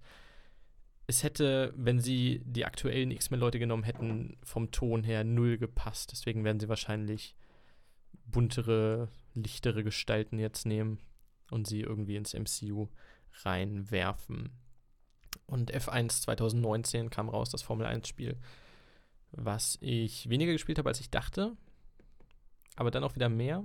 Ich fand es sehr schön mit dem, hatten wir auch schon mit dem Renault von 2006 rumzufahren, mit dem wunderschönen blau-gelben Auto. Einfach eines der, wenn nicht sogar das schönste Rennauto. Ever. Unfassbar hübsch. so Von gut Fernando aus. Alonso natürlich meinem absoluten Lieblingsfahrer Giancarlo Fisichella. Ähm, auch der Sound, mit dem Ding einfach da rumzuheizen, im Zeitfahren, es müssen nicht mal andere Rennfahrer da sein, macht unsagbar Spaß, aber die Karriere auch. War ein schönes Spiel, mag ich sehr gern. Ich mag Rennspiele. Hier wieder das Problem, bis Formel 1 2011 hatten sie einen Splitscreen-Modus. Ich habe sehr, sehr viele Stunden mit Kumpels auf dem Sofa verbracht und das gespielt. Das ist nicht mehr möglich. Schade, schade.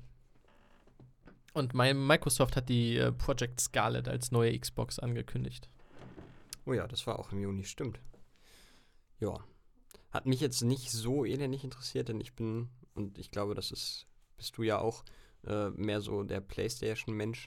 100 Prozent. Aber Ähm. Scarlet ist ein schöner Name. Ich würde, glaube ich, wenn ich keine Kinder habe, meine Katze irgendwann Scarlet nennen oder so. Jetzt muss ich dich aber leider enttäuschen, denn sie haben mittlerweile gesagt, wie das Ding tatsächlich heißen wird. Project Scarlet ist ja nur das, ist ja quasi der Entwicklungsname der, der Ja, ja, aber Projektname. Scarlet ist trotzdem ein schöner Was, Name. es wäre schön gewesen, wenn sie sie Xbox Scarlet genannt hätten. Das fände ich cool.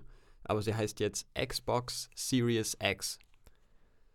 Ist also Also halt schon ernstes X oder wie Serious? Serious. Also nicht, nicht Serious wie, wie Are You Serious oder Why So Serious, sondern Serious wie Serie. Black. Series. Achso, Wie, ja, wie, wie, äh, Serious, wie, wie Serie. oh Gott. Nicht schön. Okay, nee, das macht sie. Und ich hasse Xbox sowieso, weil ich natürlich überzeugter PlayStation-Liebhaber bin. Im Grunde sind das die gleichen Konsolen. Aber der Name ist schon sehr lächerlich. Also der Name ist wirklich nicht so pralle. Ich bin jetzt kein Xbox-Hasser, ich komme einfach nur mit dem, mit dem Controller nicht so klar und äh, finde auch die exklusiven Spiele für die Xbox jetzt bei weitem nicht so gut wie die für die Playstation. Aber an dem Namen sollten sie vielleicht noch arbeiten. Es besteht noch Hoffnung, dass das, naja, vielleicht ist da auch irgendein Konzept hinter und wir Da hat verstehen das noch PlayStation nicht. natürlich das brillantere Konzept gehabt, ne? Einfach 1, 2, 3, 4, 5. So. Ja, aber ich verstehe auch nicht, warum das nicht einfach gemacht wird. Das ist doch, also PlayStation, das ist super einfach, du weißt sofort, wovon du sprichst. Alles PS4, cool. PS5. Aber Xbox hatte 360. Xbox, Xbox 360, X kam da schon die Xbox One? Ich weiß es auch nicht mehr. Also die Abfolge macht halt keinen Sinn. Xbox, Xbox 360, Xbox One und ja, Aber kann Es sein, dass Xbox grundsätzlich die Abwärtskompatibilität, Kompatibilität. ja, das ähm, besser macht als PlayStation? Das habe ich immer Bin mal so gehört. Nicht ganz so drin, das kann aber gut sein, ja. Ich meine ja. Also PlayStation hat sich dabei immer ein bisschen blöd angestellt, wenn man es nett unterstellen will oder ich will jetzt nicht sagen gierig, aber nicht nutzerfreundlich angestellt, was so die Abwärtskompatibilität angeht. Das wollten sie ja eigentlich für die PlayStation 4 auch schon einführen. Das ist nicht geschehen. Ist schade, also PlayStation 3 ist komplett an mir vorbeigegangen, aber ich hätte ganz gerne meine ganzen alten PlayStation 2 Spiele, die ich noch habe, schön auf der PS4 zocken wollen. Ich will Battlefront 2 auf der PS4, mehr will ich nicht. Vor allen Dingen, es gibt wirklich verdammt viele PS2-Spiele, die du auch heute noch spielen kannst, ohne Kopfschmerzen zu kriegen. Und das ist echt schade. Aber gut. Ich komme dann mal zu meinen äh, Sachen aus dem Juni. Und zwar war da Trover Saves the Universe. Ein ähm, VR-Titel, der kommt später noch ein Punkt, der mich da noch viel mehr zu bringt. Aber einer der VR-Titel, die mich wirklich kurz an den Rand der Verzweiflung bringt, dass ich keine VR-Brille habe und mich sehr daran, mich sehr dazu drängen, dass ich mir eine anschaffe. Ähm, ist ein Spiel von äh, Justin Roiland, einem der beiden Macher von Rick and Morty. Und äh, das Ganze ist auch schon sehr in diesem Rick and Morty-esken Style gehalten. Es ist, äh, meine ich, so eine Art Puzzle-Adventure, aber mit sehr, sehr viel Humor.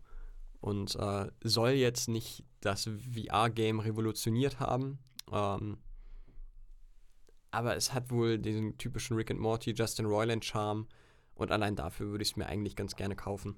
Aber solange ich da noch keine VR-Brille habe, ist das nicht möglich.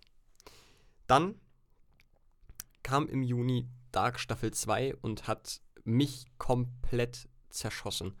Also selten habe ich eine, eine Staffel gehabt, die mich trotz hoher Erwartungen sowas von wegballert. Ich kann es auch gar nicht wirklich anders sagen. Das ist, äh, ich war nach quasi jeder Folge sprachlos. Ich hatte dauerhaft Gänsehaut, dass es mir am Ende der Folge teilweise wehgetan hat.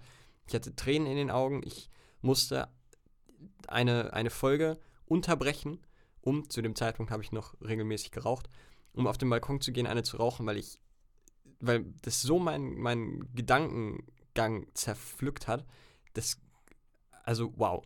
Und dass, dass eine, eine solche Serie mit, mit diesem Writing, mit, mit dieser Qualität aus Deutschland kommt, da können, da können wir als, als Produktionsstandort Deutschland mal so richtig stolz sein. Da braucht sich gar keine Netflix-Produktion, gar keine Hollywood-Produktion vor verstecken.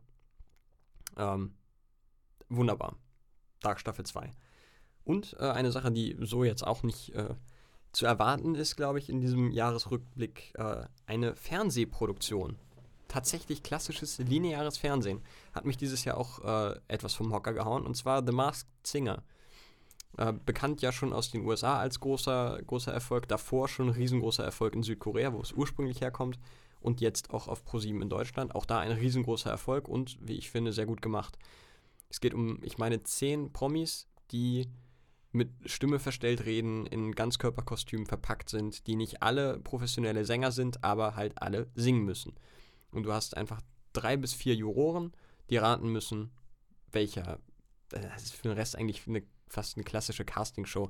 Du hast dann einfach jede Woche einen Promi, der rausfliegt und äh, es wird immer geraten, wer denn der Promi unter der Maske sein könnte.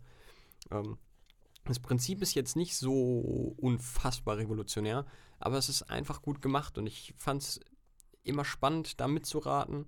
Äh, man war doch gespannt, wer denn jetzt unter, keine Ahnung, dem Kanarienvogelkostüm steckte oder wer denn jetzt der Gnu war oder das Gnu war. Ähm, ich fand's, fand's wirklich gut und äh, ja, ich denke, die, die Zuschauerzahlen haben da tatsächlich auch ihr, ihr Übriges getan. Das war, glaube ich, einer der größten Fernseherfolge des Jahres. Äh, und ich freue mich auf die nächste Staffel. Allerdings habe ich auch ziemliche Befürchtungen, denn diese Staffel hat davon gelebt, dass du wirklich nicht wusstest, wer da drunter ist. Und es waren auch wirklich Prominente dabei, die du da nicht vermutet hast. Sei es jetzt, weil du sie nicht kanntest, weil es wirklich für alle Altersstu äh, Alters, äh, wie heißt es?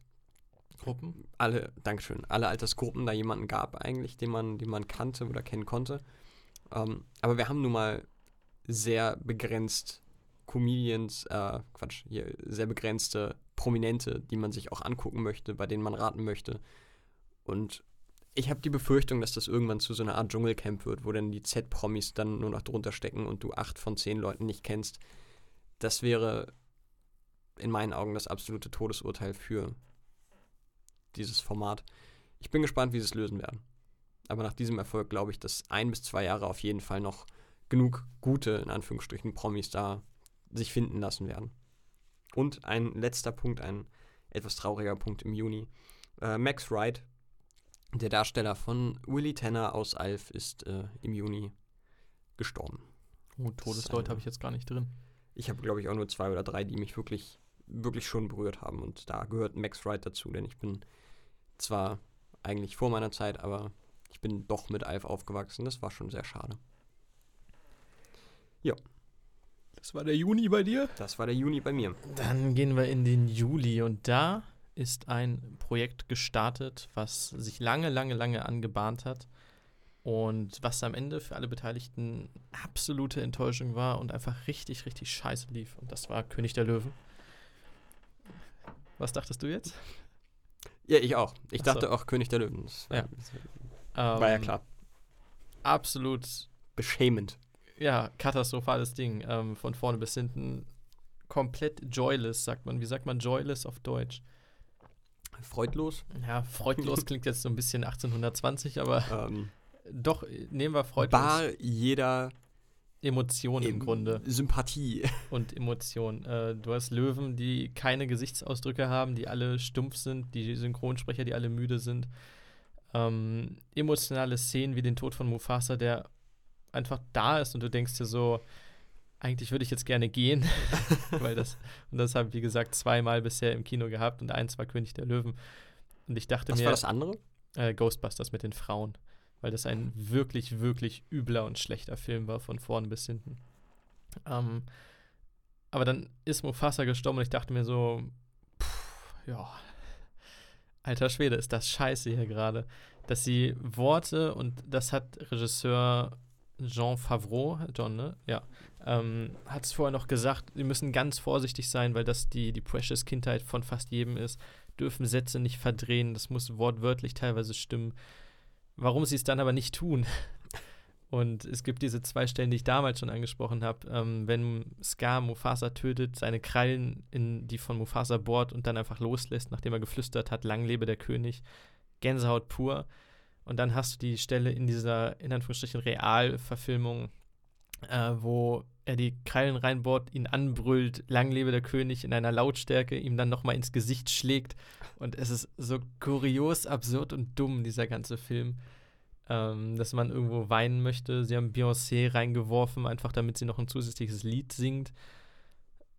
Ja, schön, macht den Film jetzt auch nicht mehr besser, im Gegenteil. Und ganz am Ende, was war das genau? Statt ich tötete Mufasa, sagt er, ich habe Mufasa getötet und das war der Moment. Und das ist nur ein kleiner Tropfen im Grunde, der für mich das Fass dann zum, äh, hat zum Überlaufen. Ah, du weißt, was ich meine. lassen. Ähm, ich bin schon so aufgeregt, ich kann kaum noch sprechen. Ich kenne das Es war- Problem, das hatte ich heute auch schon zwei, dreimal. Furchtbar. Es war. Und ja, vielleicht kann man ihn halbwegs mögen, wenn man das Original nicht kennt, aber wer die Liebe und das Detailreichtum des Originals kennt und den Film liebt, der kann den neuen im Grunde nur hassen, denn es ist wirklich übel, was passiert ist aus diesem Meisterwerk, aus diesem einstigen Meisterwerk, was daraus gemacht wurde.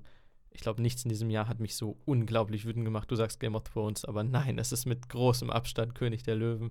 Bei Game of Thrones haben sie wenigstens irgendwas Neues versucht.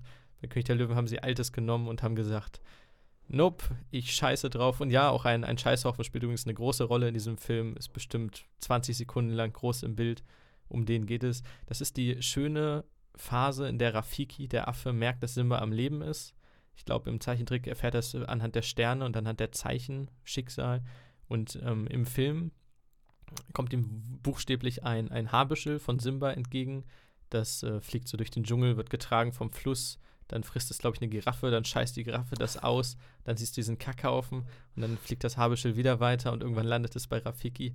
Und das ist die Geschichte. Sie geht viel zu lange, wie auch dieser Film. Es ist eine Schande, was da passiert ist. Und ich hasse mein Leben seitdem. Dass ich, ist das auch, ja, logischerweise ist das Disney. Also ich gebe Disney gerne viel zu viel Geld, aber ich hätte gern meine 12,50 Euro auch wieder dann. Ich glaube, ich schreibe dir mal einen Brief, ob sie da irgendwie eine Zurücküberweisung oder so machen können. Das ja, oder, oder einen wirklich Gutschein für den, für den nächsten halbherzigen Superheldenfilm. Sagen, ey Leute, also Oder Mulan oder so, kommt Ja. auch bald. Komm, also da gebe ich euch noch eine Chance, aber danach habt ihr mich dann auch verloren, wenn ihr das jetzt auch noch verkackt. danach, ne? Also wirklich, den gucke ich jetzt noch für 14 Euro in 3D Dolby Atmos. Irgendwo, irgendwo in Seattle oder so, wo auch immer die sitzen. Bob Iger geht auf und ab und sagt, scheiße, wir haben den bald verloren. Leute, wenn wir uns das mit diesem Podcast verscherzen, dann können wir in Deutschland dicht machen. Disney Plus können wir dann auch absagen, das war's. Wenn sie es wenigstens ansagen würden. So, Leute, im März, April, was habt ihr gesagt? Das ist über ein halbes Jahr nach US-Start. Ist aber, glaube ich, ich meine jetzt gehört zu haben, dass es ziemlich sicher März sein soll. Ey, geil, Mann. Wie lange gibt es das in den USA? Oktober? Ich glaube November, ja. November? ja Cool. Sein. Also die Serien sind halt alle dreimal hoch und runter gelaufen im Internet. das Thema ist durch, ja. Also was Neues gibt's jetzt nicht. Also ich fühle mich, als würde ich jetzt so mit a Half Man anfangen oder so. Es ist, es ist unfassbar, ehrlich. In der heutigen Zeit eine absolute Frechheit. Nee, das wollte ich gesagt haben, Oh. das war mein Rant. Dazu kam Spider-Man Far From Home, cooler Film, witzig. Tom Holland ist unglaublich sympathisch. Jake Gyllenhaal. Gyllenhaal Keelan Hall. ähm, war auch ganz gut. Und J.K. Simmons als James Jonah Jameson aus den ersten drei Filmen war ganz kurz dabei, mein absolutes Highlight. Ähm, Film, den ich nicht gesehen habe, Yesterday, den ich immer noch nachholen will, weil ich die Prämisse wunderschön finde. Ich weiß nicht, ob du davon gehört hast. Ähm, ein Mensch wacht auf, irgendwie, keine Ahnung, Blitz, Schicksal, keine Ahnung. Und er ist der Einzige auf der Welt, der sich an die Beatles erinnern kann. Sonst weiß keiner, doch. dass es die Beatles gibt. Und er ist so ein Straßen-Amateursänger und singt dann halt die Songs der Beatles und wird sofort zum Star. Äh, tritt irgendwie gegen Ed Sheeran an und Ed Sheeran sagt, Alter, du bist das Größte hier, du bist richtig krass. Und die Idee, ich glaube, der Film war so mittel bis wirklich gut, aber jetzt nicht Oscar-verdächtig, aber ich fand die Idee unglaublich warmherzig und schön. Und deswegen, allein wegen dieser Idee, würde ich ihn gern gucken. Die Idee finde ich auch gut, ja. Doch, da habe ich, hab ich kurz mal von gehört, ja. Ja, dann würde ich mal mit meinem Juli beginnen. Und zwar haben wir da erstmal Sea of Solitude, ein Spiel, das sich auf der diesjährigen, diesjährigen E3, war das die diesjährige? Nee, ich glaube, die E3 des letzten Jahres äh, wurde das vorgestellt. Ein äh, Spiel von einem Indie-Entwickler aus Deutschland. Äh, schon mal ganz spannend, dass ein Indie-Spiel aus Deutschland die internationale Bühne bekommt. Äh, das passiert jetzt auch nicht so elendig oft. Ähm, ich habe leider noch nicht so viel davon gehört, habe bisher auch noch nicht die Chance gehabt, mir das anzuschauen. Ich meine auch, es ist eine gewisse Zeit Ex Xbox exklusiv gewesen. Das heißt, äh, wenn ich es mir anschaue, dann maximal auch im Netz. Ja, finde ich aber einfach erwähnenswert, dass so ein großes Indie-Spiel aus Deutschland kommt. Ähm, Im Juli kam des Weiteren äh, die dritte Staffel von Stranger Things heraus. Ähm, da haben wir auch im Podcast schon drüber gesprochen. Ich fand sie nicht so gut wie Staffel 1 und 2, was nicht heißt, dass sie schlecht sein soll. Ich fand sie trotzdem immer noch äh, sehr, sehr gut. Ähm, ich mag die Charaktere, ich mag es, wie sie die 80er Jahre da aufbauen. Die Musik ist der Hammer. Ähm, ich bin einfach sehr gespannt, was jetzt in Staffel 4 bei rumkommt, denn die Story ist weiterhin äh, interessant, sie ist weiterhin, ähm, ich will nicht unbedingt sagen fesselnd, denn nachdem ich Dark gesehen habe, tut mir leid, die, den Vergleich muss man irgendwo so ein bisschen ziehen, auch wenn es unterschiedliche Dinge sind, aber die gehen schon so ein bisschen grob, gehen die parallel, äh, Dark und Stranger Things. Und ähm, storymäßig können die bei mir momentan nicht so wirklich punkten. Dennoch bin ich sehr gespannt auf Staffel 4 und äh, fand Staffel 3 ganz nett. Ja, und äh, eine Sache, die äh, du mit Sicherheit nicht vergessen hast.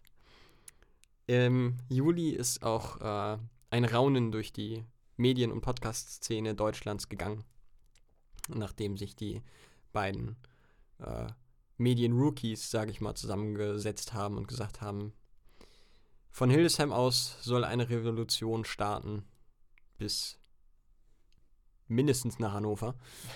äh, Einmal den Messe schnell wie ich lang. Wenn du keinen Stau hast, bist du in 20 Minuten da. Ähm, ja, Steinwurf im Glashaus geht an Start. War für mich persönlich natürlich ein Riesending. Der Stein ist ins Rollen geraten quasi. Ja, und das Glas ist zerbrochen. Alles Mehrfach. Klar, wunderbar. Das hat, glaube ich, alles zusammengefasst, was wir jetzt jemals gemacht haben. Tatsächlich, ja. Nee, das ist äh, eine schöne Sache. Schöne Sache. Schöne Sache, Harry. Kann schöne Sache. Hat Hackett immer gesagt. Schön, ja. Kann man, kann man einen Haken dran setzen. Kann man einen Haken dran setzen. Wie auch an den Juli. Genau. Meines Erachtens. Dann kommen wir zum August, den ich erstmal starte mit äh, Toy Story 4, den ich mir gekauft habe, jetzt vor einer Woche, glaube ich, immer noch nicht gesehen habe, aber unbedingt sehen will, soll auch gut sein. Ich fand es sehr schade, weil Teil 3 hatte einen perfekten Abschluss und war, auch wenn Teil 1 und 2 von Toy Story richtig starke Filme sind, ist Teil 3 auch von der Story eigentlich Oscar-verdächtig. Also es ist, und das klingt immer dumm, so ein animierter Film über Spielzeuge. Es ist in jeder Hinsicht ein wirklich starker Film, der sich auch mit den ganz, ganz großen nicht irgendwie, der sich nicht dahinter verstecken muss. Toy Story 4 habe ich dann die Trailer gesehen. Ja, Disney halt so, ey, mach doch noch mal ein Sequel von Cars, mach doch Cars 3, mach doch Findet Dory, mach doch mal Toy Story 4, das bringt doch alles Geld. So, Pixar ist, glaube ich, immer noch so auf dem Posten, dass sie sagen, ja, hin und wieder würden wir gerne sowas Originales machen, aber damit wir das Geld dafür bekommen, machen wir halt auch jedes zweite Jahr irgendein Sequel. Ähm, war in diesem Fall Toy Story 4, du siehst im Trailer schon irgendwelche neuen witzigen Disney-Charaktere, irgendein Quietscheentchen und irgendein Hasen. Du hast quasi schon die, die neuen Happy Meal-Spielzeuge vor deinem inneren Auge. Das hast du sehr schön formuliert. Film soll trotzdem stark sein. Ich will ihn demnächst mal schauen. Vielleicht wird es ein, ein Samstag-Slot auf Instagram. Oh. Und uh, Once Upon a Time in Hildesheim war eine unserer schönsten Folgen bisher, wie ich finde, basierend auf dem Film. Glaube ich, so ziemlich der schönste Folgentitel. Wahrscheinlich. Der Credit ne? geht da an dich. Äh, nee, du hast es gesagt. Also ich hatte es im Kopf. Ach stimmt. Und dann ja. hast du es gesagt. Und, und wir hatten, es war quasi ein, ein, eine Symbiose aus. Äh, wir hatten beide genau die ach, gleiche wunderbar. Idee. Ähm, der Film Once Upon a Time in Hollywood von Tarantino habe ich mir jetzt als Steelbook Special Edition gekauft, weil ich Tarantino da gerne mein Geld gebe, beziehungsweise dem Studio, das tatsächlich dann Geld an dem Blu-rays verdient. Ähm, fantastischer Film von vorne bis hinten, große Filmkunst in jeder Ecke. Einfach großartig. Einer für mich der Film des Jahres. Kommt nicht in meiner Top-Liste, ist allerdings einer meiner Filme des Jahres. Ja, dann äh, beginne ich mit Madden NFL 20. Ich habe groß und breit angekündigt in den ersten Folgen dieses wunderbaren Podcasts, dass ich mir zum ersten Mal seit äh, vielen Jahren Madden NFL holen werde, weil es eine Neuerung gab. Und zwar hat man jetzt, kann man sich einen eigenen Charakter erstellen, was ich sowieso immer ganz gerne mache, und dann die College-Laufbahn durchlaufen und in den Draft. Wer jetzt vom Football nicht so viel äh, Ahnung hat oder den das nicht interessiert, das ist äh, ist ein bisschen, du bist ein bisschen mehr in, in der Story drin, kannst dich ein bisschen mehr reinfügen. Das ist ein bisschen Vorgeschichte. Das ist eine echt coole Sache und ich habe mich da wirklich drüber gefreut und dachte mir, okay, äh, also für diesen Schritt machen wir. Und dann dachte ich, spielst du so zwei Saisons irgendwo, fängst du an als kleiner Rookie, als, als Bankwärmer und kämpfst dich dann hoch zum Starter und wirst dann irgendwann zu dem Superstar. Ja, Pustekuchen. Vier Spiele hast du, dann wirst du kurz zum Draft geschickt und das war's mit Neuerungen. Das dauert im Spiel vielleicht eine Stunde oder so. Je nachdem, wie lange du deine Spiele spielst. Und dann hast, hat sich das. Und für den Rest ist es ein und eins, eins zu eins dasselbe.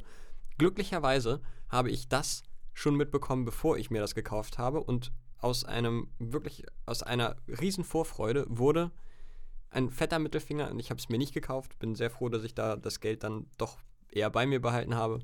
Ich bleibe dabei, wenn sie nächstes Jahr diese Funktion ausbauen und äh, das größer machen, dann werde ich mir das Spiel kaufen. Ähm, wenn es dabei bleibt, dass es vier Spiele sind, dann bleibt es bei meinem Mittelfinger.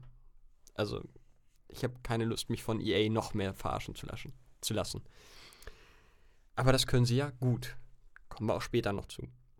WoW Classic ist rausgekommen. Ähm, ich habe nie World of Warcraft gespielt. Ähm, habe jetzt auch nicht damit angefangen, aber es ist schon gerade für, für diejenigen, die damals mit äh, Massively Multiplayer Online Role-Playing Games, wie auch immer MMORPG abgekürzt wird, äh, aufgewachsen sind, war das ein Riesending. Ähm, viele mit riesen Nostalgie da reingegangen. Ich habe mich für jeden gefreut, der damit aufgewachsen ist und äh, der das dann nochmal, so wie es 2004 begonnen hat, äh, spielen konnte. An mir ist es halt dementsprechend vorbeigegangen, aber ich fand das schon erwähnenswert und eine schöne Sache. Ja, Once Upon a Time in Hollywood möchte ich auch nochmal kurz erwähnen. Super Film für mich. Gut, äh, natürlich eines der Film-Highlights, weil so viele gucke ich da nicht. Ähm, aber es war das erste Mal seit vielen, vielen Jahren, dass ich äh, wieder ins Kino gegangen bin. Ich glaube, das erste Mal seit Ice Age 3 müsste das fast gewesen sein. Das ist schon ein paar Jahre her. Im Tiger übrigens der, glaube ich, zweiterfolgreichste Film aller Zeiten der letzten zehn Jahre. Once nur Upon übertroffen von Hollywood? Nein, Ice Age 3. Ich Okay. glaube, nur übertroffen von Ice Age 2 oder Ice Age 4. Und stimmt auch gar nicht. Ich war zwischendurch in Hancock. Wow. 2010 oder so. Keine Ahnung, wann der rauskam. Ähm, ja, äh, super Film. Wir haben uns den ja in der äh, Abendvorstellung in Originalton angeschaut. Auch das eine Sache, die ich im Kino zumindest noch nie gemacht habe. Ähm, war, war rundherum ein schönes Erlebnis mit einem tollen Film. Ähm, ja, auch im August äh, eine unschöne News. Helmut Kraus ist von uns gegangen. Vielen bekannt als, wo wir gerade bei Tarantino waren, ähm, Synchronsprecher von äh, Samuel L. Jackson. Und, das ist ein verdammt guter Burger. und die Und- Nachbarschafts... Ich habe den Satz verloren. Ist Und, der Nachbar. und der Nachbar von, von dem ebenfalls leider schon verstorbenen Peter Lustig, Herr Paschulte. Paschulke, Paschulte, weiß ich jetzt gar nicht genau. Paschulke, glaube ich. Hat sich auch in Pastewka in Staffel 1 selbst gespielt, was ich auch äh, immer in Erinnerung halten werde, weil das eine, das war so, so herrlich, so herrlich er selbst. Ich habe das Gefühl, er musste sich da gar nicht selber spielen und er kommt auch einfach irgendwie sympathisch rüber. Ich, Weil Pastewka ihn ich immer. natürlich hemmungslos feiert, er selber ganz liebevoll mitmacht und die pubertäre kleine Kim sagt, Alter, super nervig, ihr seid alte, dumme Leute, hört Ja. auf mit dem Scheiß. es Und die erfreuen sich daran, dass er halt Samuel Jackson nochmal rezitiert. Und sie sagt so, ey, was willst du eigentlich von mir? Ich kenne den nicht. Es ist einfach. Über Pastewka müssen wir eigentlich, machen wir mit Sicherheit auch mal eine eigene Folge oder ein eigenes Segment drüber, denn das ist äh, schon eine der witzigsten Comedy-Serien aus Deutschland, in meinen Augen. Pastewka, Pastewka. willst du nicht? Achso, meinst du, sollen wir jetzt schon mal erwähnen? Kann man doch erwähnen. Das kann man erwähnen. Gut, dann erwähnen wir das mal. Und zwar werden wir im, am 1. Februar ist das, meine ich, in Hannover sein, im Kino, zur Pastewka Tour. Pastewka hat ja jetzt eine zehnte Staffel und eine zehnte und letzte Staffel spendiert bekommen. Und ähm, die machen da eine kleine Kinotour, wo die ersten vier Folgen schon vor äh, Staffelstart auf Amazon Prime in ver handverlesenen Kinos gezeigt werden. Und wir haben da äh, glücklicherweise Karten noch für bekommen, die waren recht fix ausverkauft. Und äh, Pastewka wird ein bisschen durch den Abend gleiten. Und ähm, ja, ich bin sehr gespannt. Sowas habe ich noch nie mitgemacht. Ich weiß, dass es das damals für Stromberg gab. Und ich meine, es gab es auch irgendwann schon mal für Pastewka, so Staffel 6 oder 7. freue ich mich drüber. Super geil. Ja. Auch mega Bock drauf. Total. Aber heißt auch, bis Februar muss ich äh, Pastewka nochmal durchschauen. Komplett. Oh, das ist natürlich Komplett. ambitioniert. Ich würde noch gerne über die Rolle von Journalisten in der Welt reden. Alles klar, können wir machen. Dann habe ich nämlich nur noch einen kleinen Punkt und zwar Album Release 8 Kids, das zweite Album von 8 Kids, einer meiner absoluten Lieblingsbands. Blüten. Äh, wer sich das noch nicht angehört hat, auch Blüten im Sinne von Empfehlung. äh, Blumen oder von Geldscheinen, die falsch sind. Ich kann mir sogar vorstellen, dass das beides damit gemeint ist. Ein Teekesselwort, Oh nicht ja. schlecht. Ja, ähm, oh Gott, wir haben eine Kollegin in der Redaktion, deren Namen ich in diesem Zusammenhang aber nicht nennen werde. Ha! Ich bin so stolz auf dich. Äh, Oh, schön. die hat eine, wobei das könnte man dann relativ einfach rausfinden, eine mehrteilige Reportage geschrieben ähm, über einen Obdachlosen, der in, wie die meisten Obdachlosen, keinen guten Verhältnissen lebt. Und aufgrund dieser Reportage beziehungsweise damit verbundenen Aufrufen ähm, hat dieser Obdachlose tatsächlich sowohl eine Wohnung als auch einen Job gefunden, was mich zu dem Zeitpunkt ähm, als, als jungen Spund in der Journalismusbranche doch berührt hat, muss ich sagen. Ähm, wie gesagt, ich werde da jetzt niemanden nennen oder sonst wie, aber der hat halt wirklich durch diese Artikel, durch die Publizierung dieser Geschichte von vorn bis hinten ähm, sowohl Beruf in Anführungsstrichen, also einen Job und auch eine Wohnung gefunden, statt weiter auf der Straße zu leben. Und das ist etwas, was Journalismus halt auch sein kann. Ähm, es gibt, was man auch, da kommen wir später noch zu, lernt ähm, im Volontariat, so, es gibt diese Grenzen, ähm, inwieweit ist ein Journalist Beobachter, inwieweit wird er aktiv. Also ein Journalist soll ja grundsätzlich nie aktiv in eine Geschichte eingreifen. Ähm, Eine Diese- Sache, die man beispielsweise bei Klaas Relotius vielleicht nochmal hätte vertiefen sollen. Er hätte nochmal nach, nachbessern müssen. es gibt die wunder wunderschöne Geschichte, kennst du das Geiseldrama von Gladbeck? ähm, von 1988. Kurz zur Erklärung, da ist ein, also da haben viele Leute Fehler gemacht, ich glaube nahezu alle ausnahmslos. Ähm, aber ein Reporter, der damals stellvertretender Chefredakteur des Kölner Express, meine ich, den Namen könnt ihr gerne nachlesen, den werde ich aber nicht erwähnen, ähm, ist zu den Geiselnehmern ins Auto gestiegen. Die Geiselnehmer waren für damalige Verhältnisse sehr krass unterwegs, sehr, also haben sich nicht zurückgezogen, sind offen mit den Geiseln im Auto durch die Gegend gefahren haben das quasi publik gemacht, haben auch damit gedroht, sich selber und die Geiseln umzubringen. Ähm, Sind ja auch, meine ich, eine Zwischenzeit lang mit einem ganzen gekidnappten Bus durch die Gegend das auch, gedüst, ne? genau. Ja. Und dann haben sie mal gewechselt und so weiter. Und der Chefredakteur ist zu denen ins Auto gestiegen, um sie aus einer Stadt zu geleiten, um dafür die Exklusivstory zu bekommen. Also er hat quasi dann geholfen, diese Straftat noch viel schlimmer zu machen, um seine Story zu bekommen. Ähm, so geht Anteilnahme halt nicht, sage ich mal. Es gab auch noch einen, jetzt muss ich überlegen, wie das war. Der hat tatsächlich, also es waren Kriminalpolizisten im Umfeld um dieses Auto und wollten gerade Zugriff machen, als die Journalisten, den, also die aber erkannt haben, weil sie da tätig sind in der Branche und mit diesen Polizisten zu tun haben und die Journalisten die Geiselnehmer gewarnt haben, damit diese Story halt nicht vorbei ist und damit die noch abhauen können. Was schon Da musst du halt auch wirklich mit deinem Gewissen abgeschlossen haben, um sowas zu tun. Aber um zurückzukommen auf den halt auch der Kölner stellvertretenden Express. Chefredakteur des Kölner Express, der hat natürlich Karriere gemacht danach und wurde Chefredakteur der Bild. Was auch sonst. Es, mein- also du kannst es ja auch nicht besser ausdenken. Ähm, Aber eine bessere Bewerbung für die Bild gibt es auch nicht. Also es ist doch so ziemlich auch wirklich eines der wenigen äh, noch bedeutenden Blätter, die auch heute noch ohne jegliche, äh, ohne jegliche Scham und ohne jeglichen Skrupel die Stories veröffentlichen, wie sie, wie sie wollen. da Dafür hagelt es ja re regelmäßig auch Presserügen.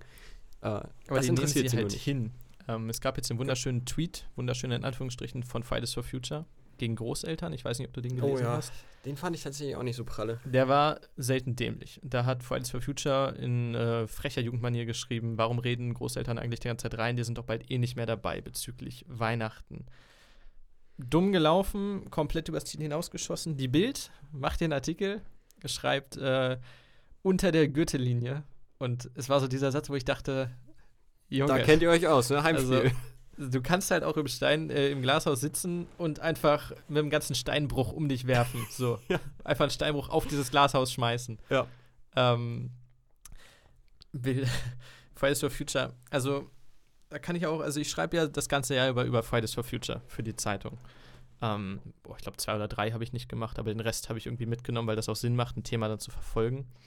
Ähm, und ich laufe ja mit, tatsächlich jedes Mal, weil mich das interessiert, aber ich laufe ja nicht mit, um zu demonstrieren. Insofern sehe ich mich da nicht als aktivem Punkt in dieser Bewegung, was auch sehr, sehr kritisch wäre. Ja, Ähm. Ich teile allerdings viele Ansichten.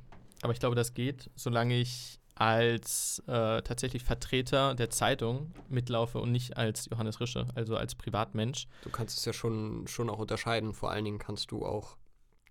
Ähm, du hast ja genug Weitsicht, um zu sagen, ey, ich trenne jetzt gerade auch besonders für den Artikel, den ich schreibe, meine persönliche Meinung und das, was ich da erlebt habe, was ich da äh, mit den Leuten geredet habe. Das rechne ich mir zumindest Also- selber zu. Also ohne mich Das, äh, verteidigen wollen oder müssen, äh, zu wollen oder zu müssen, ähm, sind die Artikel ja durchaus auch kritisch. Also die machen halt auch viel Scheiße, wo ich sage, Alter, wie So. zum Beispiel dieser Tweet. Das äh, wie dieser Tweet. Ich bin ist jetzt nicht auf dem Mist der Hildesheimer gewachsen, aber auch die machen Dinge, die mehr so mittelmäßig sind. Aber als Journalist äh, ist man ja irgendwo, also du vertrittst ja die Zeitung und die Zeitung ist wie die meisten Menschen auch einfach nur ein Spiegel der Gesellschaft. Also die schreibt halt, was gerade passiert und was die Strömungen sind.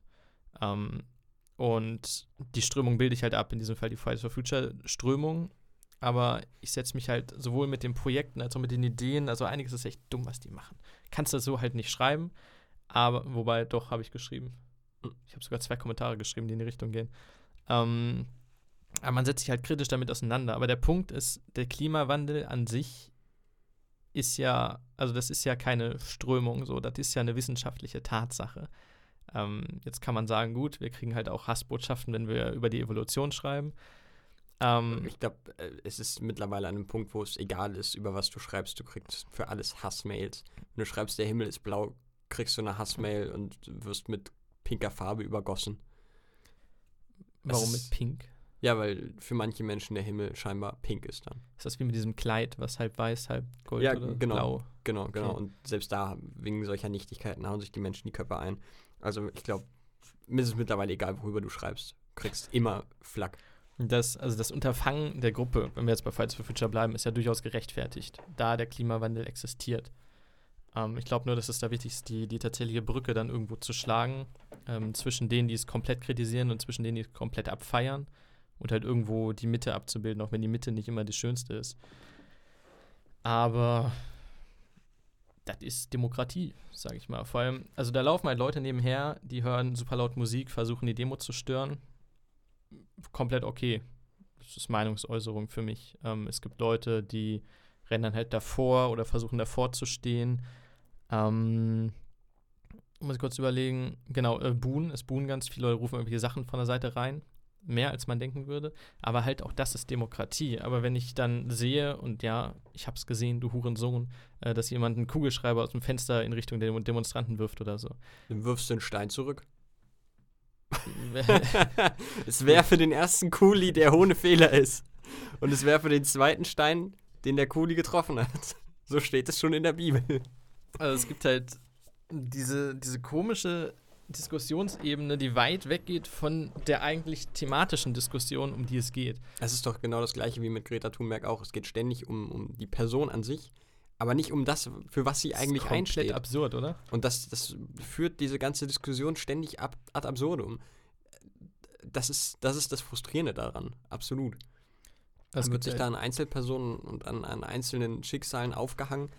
Und das große Ganze, was ja eigentlich das ist, wofür diese Einzelperson steht und wofür sie kämpft, wofür sie Aufmerksamkeit versucht zu, zu gewinnen, das gerät dann in den Hintergrund. Da sehe ich wiederum die Journalisten halt komplett in der Pflicht. Also die, diese thematische Diskussion halt wirklich Auch, wieder ja. auf das Thema Klimaschutz zu lenken ähm, und halt die, die Leute zu beobachten, deren Ideen, deren Ansichten insofern publik zu machen und mit dem abzugleichen, äh, was die anderen meinen. Also das in diesen Kontext zu setzen zwischen dieser jungen Bewegung, zwischen den Politikern, zwischen den eher Konservativen, die es vielleicht äh, nicht ganz so sehen und halt der aktuellen Situation, ob das überhaupt möglich ist.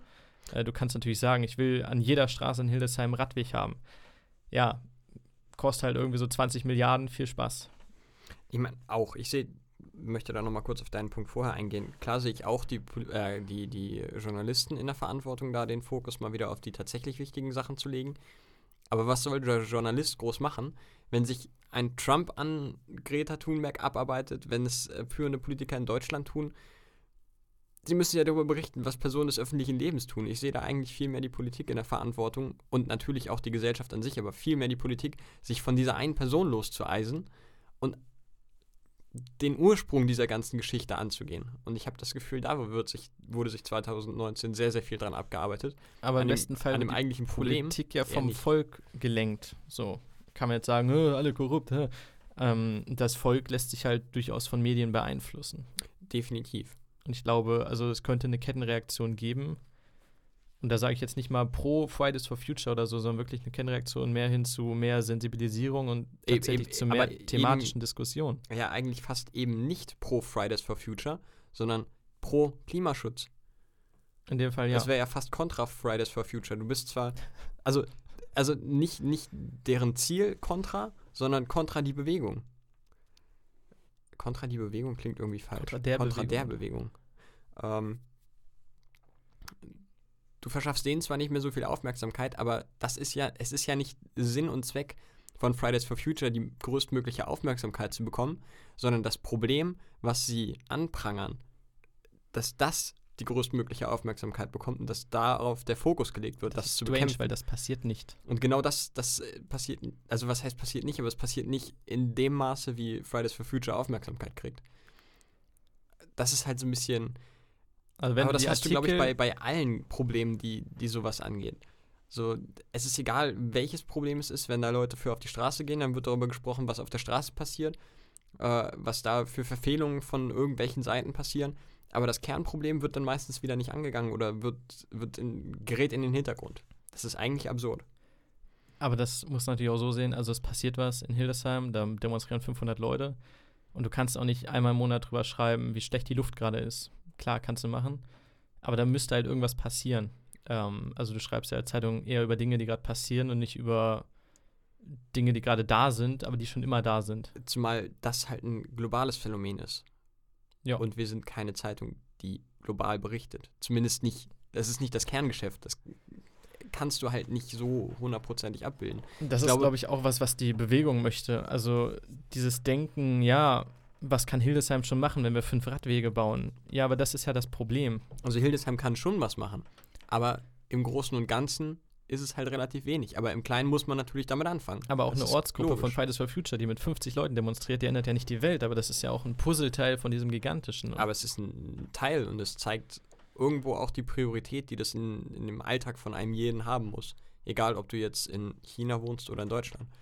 Und also deswegen, ich freue mich einfach auf 2020 und hoffe, dass die weiterhin so einen langen Atem besitzen wie auch in diesem Jahr. Sehr schönes Ende. Also zurück zur Kollegin bzw. zu den Reportagen. Fand ich mega geil. Hat mich damals relativ stark bewegt, muss ich sagen. Und hat so mein, mein Kontext von Journalismus ein bisschen zurechtgezogen, was das angeht, was man tatsächlich erreichen kann für Menschen auch und was man sein kann, wenn man halt nicht nur Tagesberichterstattung macht, sondern tatsächlich auch Geschichten angeht, in denen auf der Welt was passieren kann. Ich glaube, irgendwer hat gesagt, so, ja, Unterhaltung hat immer mit Haltung zu tun oder so ähnlich. Es gibt irgendwelche Plattensprüche. Ja, aber stimmt irgendwo. Ja. Egal wie du konsumierst, du politisierst, äh, es kann alles politisiert werden. Chapeau geht raus. Wir gehen in den September. Genau, und da beginnen wir doch direkt mal mit einem Riesenaufschrei, einer großen Enttäuschung im Videospielbereich. Ist in Deutschland tatsächlich gar nicht so groß gewesen, habe ich erst äh, vor kurzem drüber gelernt und ist in den USA eher ein großes Ding gewesen. Leider ohne Konsequenzen. Es dreht sich um NBA 2K20, das äh, quasi FIFA-Pendant zu Basketball. Äh, in Deutschland nicht so ein Riesending, äh, in den USA dafür schon. In den USA hat es Rekorde gebrochen, also wirklich Rekorde im Verkauf von, von, von Sportspielen. Ähm, und das, obwohl es eine, also eine, also ich glaube, dreister habe ich, habe ich selten etwas promoted gesehen. Äh, dieses Spiel ist ab drei Jahren und äh, es gibt bei NBA, genauso wie bei Madden NFL, genauso wie bei FIFA, gibt es Lootboxen. Wie dieses FIFA Ultimate Team, diesen ganzen Kram. Da wird ja schon wirklich heiß diskutiert, ob das nicht alles äh, Glücksspiel ist und äh, meiner Meinung nach auch zu Recht äh, wird es stark kritisiert. Äh, wird gesagt, ey, also Menschen, die anfällig für Glücksspiel sind, die ballern da unter Umständen ihre, ihre ganze Kohle rein. Kinder, die damit anfangen, weil es ja kein, es sind ja Sportspiele, da gibt es ja keine Altersbeschränkung drauf. Äh, die werden so an, an Glücksspiel gebunden und die werden damit aufwachsen dann. Ähm, alles richtige und wichtige äh, Kritikpunkte. NBA 2K20 hat das Ganze auf die absolute Höhe getrieben, denn das sind jetzt nicht nur Lootboxen da, es gibt ein eigenes Ultimate Team Casino, wo du tatsächlich an einem Slot-Automaten sitzt und da äh, sich drei Rollen drehen und wenn diese drei Rollen das gleiche anzeigen, dann hast du den Jackpot gewonnen. Es ist original ein Casino. Ja, das ist stark. Das ist halt wirklich nicht mal was überlegt. wirklich der Hammer. Und dazu kommt dann auch noch, dass es sich halt, also dass das Spiel an sich sich quasi überhaupt nicht verändert hat. Das ist ja jedes Jahr an, an den Sportspielen ein großer Kritikpunkt, auch in meinen Augen erneut zu Recht. Aber das Geile ist, ähm, wenn du dir NBA 2K20 auf dem PC installiert hast und das unten in deine Taskleiste packst, da hast du ja immer so einen kleinen, so ein kleines Icon. Also, wenn du da jetzt Mozilla Firefox hast, hast du halt ein Firefox-Icon. Ja, das ist leider noch das von Vorjahr. Da steht dann 2K19. Also nicht mal das. Es ist schon, also wow, das ist Next Level Verarsche und das ist, das kriegt einen, fetten Daumen runter. Aber, und das ist das riesengroße Problem, es hat Verkaufsrekorde gebrochen. Es wurde gekauft wie bekloppt. Für, ich glaube, 60 Dollar oder so. Es, es hat funktioniert. Und das, und wie? Aber war FIFA nicht auch halbfertig nur, als sie es rausgebracht haben? Und ja, das kam im gleichen Monat. Ach, Ich meine, bei FIFA gab es auch so eine Geschichte, nicht ganz in der Extreme, aber Es ist immer mal wieder, dass gerade wenn da ein bisschen Sachen verändert worden oder verändert werden, dass die ein bisschen verbuggt sind. Das ist an sich ja auch nicht so ein Riesenproblem heutzutage mit Day One Patches und hast du nicht gesehen. Aber gut, da kommen wir gleich noch zu Da- einem da ganz anderen ja Beispiel im nächsten Monat. Aber ganz, ganz genau. Ähm, dann gab es noch Gears 5, äh, heißt mittlerweile nur noch Gears 5, früher Gears of War. Ist, glaube ich, wenn ich das richtig im Kopf habe, Xbox exklusiv. Kann ich also herzlich wenig zu sagen. Ich glaube, es wurde eher gemischt mit leichten positiven Ausschlägen aufgenommen. Bin ich raus. Und dann gab es noch Borderlands 3. Ähm, soll gut sein. Kann ich auch nicht mehr zu sagen. Ich habe die ersten beiden Teile auf dem PC, aber ich habe noch nicht die Zeit gefunden, sie anzuspielen. Muss ich unbedingt nachholen. Und dann werde ich auch irgendwann den dritten Teil spielen. Und ähm, ich glaube, die Indie-Überraschung des Jahres und das Untitled Goose Game, wo du einfach eine Gans spielst. Das ist ein sehr, sehr minimalistisches Spiel. Äh, spielst eine Gans und musst verschiedene Aufträge erledigen. Du musst äh, einfach für, für Chaos in einer Kleinstadt, in einer Gartenkolonie sorgen. Und es ist ein super süßes, super witziges Spiel, äh, das wirklich quasi über Nacht zum Riesenhit wurde, zum Riesenerfolg. Und ähm, ja, das ist, äh, glaube ich, die Indie-Entdeckung des Jahres gewesen. Das war mein September. Johannes, was hast du denn zu diesem wunderschönen Monat zu sagen? Och, nicht mehr viel. Ähm, Systemsprenger kam raus. Film, den ich leider, leider, also das war irgendwie mein Monat der verpassten Chancen, immer noch nicht gesehen habe, der aber in der Shortlist ist für die deutsche Oscar-Nominierung für den besten fremdsprachigen Film. Ähm, ich meine, Golden Globe hat das nicht zugeschafft, aber Systemsprenger, also ein unglaublich starker Film, wie ich von allen, allen Seiten höre. Und Ad Astra zu den Sternen ist irgendwie so ein Science-Fiction-Film mit Brad Pitt. Hätte ich auch gern gesehen. Schätze ich, geht eher Richtung, wie hieß der damals mit äh, Matthew McConaughey? Äh, Interstellar. Vielleicht, ich habe nur das Poster ehrlich gesagt gesehen, auch den habe ich verpasst. Ich war sehr wenig im Kino. Ich muss nächstes Jahr mehr ins Kino gehen. Das merke ich so, wenn ich die Filmlisten durchgehe und denke mir, ja, wäre viel drin gewesen dieses Jahr tatsächlich. Ich war in Holland. Das war sehr, sehr schön. Ähm, und deswegen, da entstand auch meine persönliche absolute Lieblingsfolge dieses Podcasts, der Frikandeltraum. Der Frikandeltraum. Ich denke auch immer mal wieder an diese, an diese Automaten und ärgere mich einfach, dass es die hier nicht gibt. Es, es ist und bleibt ein Traum. Bitte hört diese Folge, denn Sie ist meine persönliche Lieblingsfolge und das war's für mich. Ich bin mit dem September durch und würde gleich in den Oktober hinübergleiten. Denn, uiuiui, jetzt geht's los. Okay, äh, wir machen erst kurz die Spiele. WWE e 2K20. Fabulös, ich habe es immer noch nicht und ich habe alle Wrestling-Spiele seit 2008, glaube ich. Und ich habe gesagt, nope. Also ihr habt schon die letzten fünf Jahre, habt ihr das Spiel immer so einen Tuck schlechter gemacht. Aber irgendwo kann ich es auch nicht mehr vor mir selber rechtfertigen. Ähm, also wenn ihr es schlechter macht, müsst ihr es wenigstens fertig machen. So. Es ist ja wirklich, also da, also ich, da fehlen einem wirklich die Worte, wenn man sich anguckt, dass, ich meine, bei jedem großen Spiel, und das ist ein großes Spiel, da hängt ein großes, ein großer Publisher hinter, eine große Franchise mit äh, der WWE. Da gibt es, da wird getestet, da geht eigentlich nichts, ohne dass es irgendwie nochmal auseinandergenommen wurde, raus. Und dass auch nur irgendwer gesagt hat, jo, das können wir so veröffentlichen, ist, also wäre ein absoluter Grund für mich als Fan, wär, wäre ich Fan von dieser Spieleserie, nie wieder etwas von diesem Publisher zu kaufen. Das ist ein absoluter Schlag in die Fresse für jeden, der dafür auch nur einen Cent hingeblättert hat. Und vor allem ist es ein, eine Pre-Alpha-Version im Grunde für Vollpreis. Und es gibt genug Games, die in der Pre-Alpha deutlich besser aussehen als das. Das ist echt eine ne Frechheit. Das sieht grafisch scheiße aus, es funktioniert nicht, die Cutscenes sind unter aller Sau und es ist ein fucking Vollpreistitel dafür, dass er eigentlich vom letzten Jahr sich nicht wirklich viel verändert hat. Es, es ist schlechter geworden. Es ist außerdem, es ist einfach nur schlechter geworden wie man das so grandios verkacken kann, ist mir echt ein Rätsel. Wow. Call of Duty Modern Warfare kam auch, wie gesagt. Ich habe alles dazu gesagt. Äh, ich hatte große Höhen damit innerhalb einer Woche und unglaubliche Tiefen und ich weiß nicht, ob ich es jemals wieder anfassen werde. Ähm, ansonsten glaube ich als Call of Duty ziemlich cool im Verhältnis zu vielen anderen Teilen. Tatsächlich ist das auch nicht weiter schwer, da sie jetzt zum ersten Mal seit langer, langer Zeit, abgesehen von World War II, nicht in der Zukunft spielen und Jetpacks, Boosts und Laserschallkanonen haben. Aber nee, ich bin da komplett raus. Hat mich sehr dehyped. Vorgestern war es, glaube ich, als ich das erfahren habe, dass der Splitscreen-Modus da keine Rolle spielt. Und da sag ich, dann spielt Call of Duty halt auch keine Rolle mehr. Und ja, die 50 Euro habe ich euch gegeben, aber du, du, du, ne? Vorsicht, Freunde, ja, Vorsicht. Machst Nur noch drei, vier Mal und dann steige ich irgendwann wirklich aus. Nur noch 200 Dollar, dann ist aber auch gut. So, und äh, bevor ich zu meiner Hamburg-Zeit übergehe, bitte du. Gut, dann haue ich da noch mal ein bisschen was raus. Und zwar habe ich hier noch einige Videospiele für den Oktober. Und zwar Ukulele and the Impossible Lair.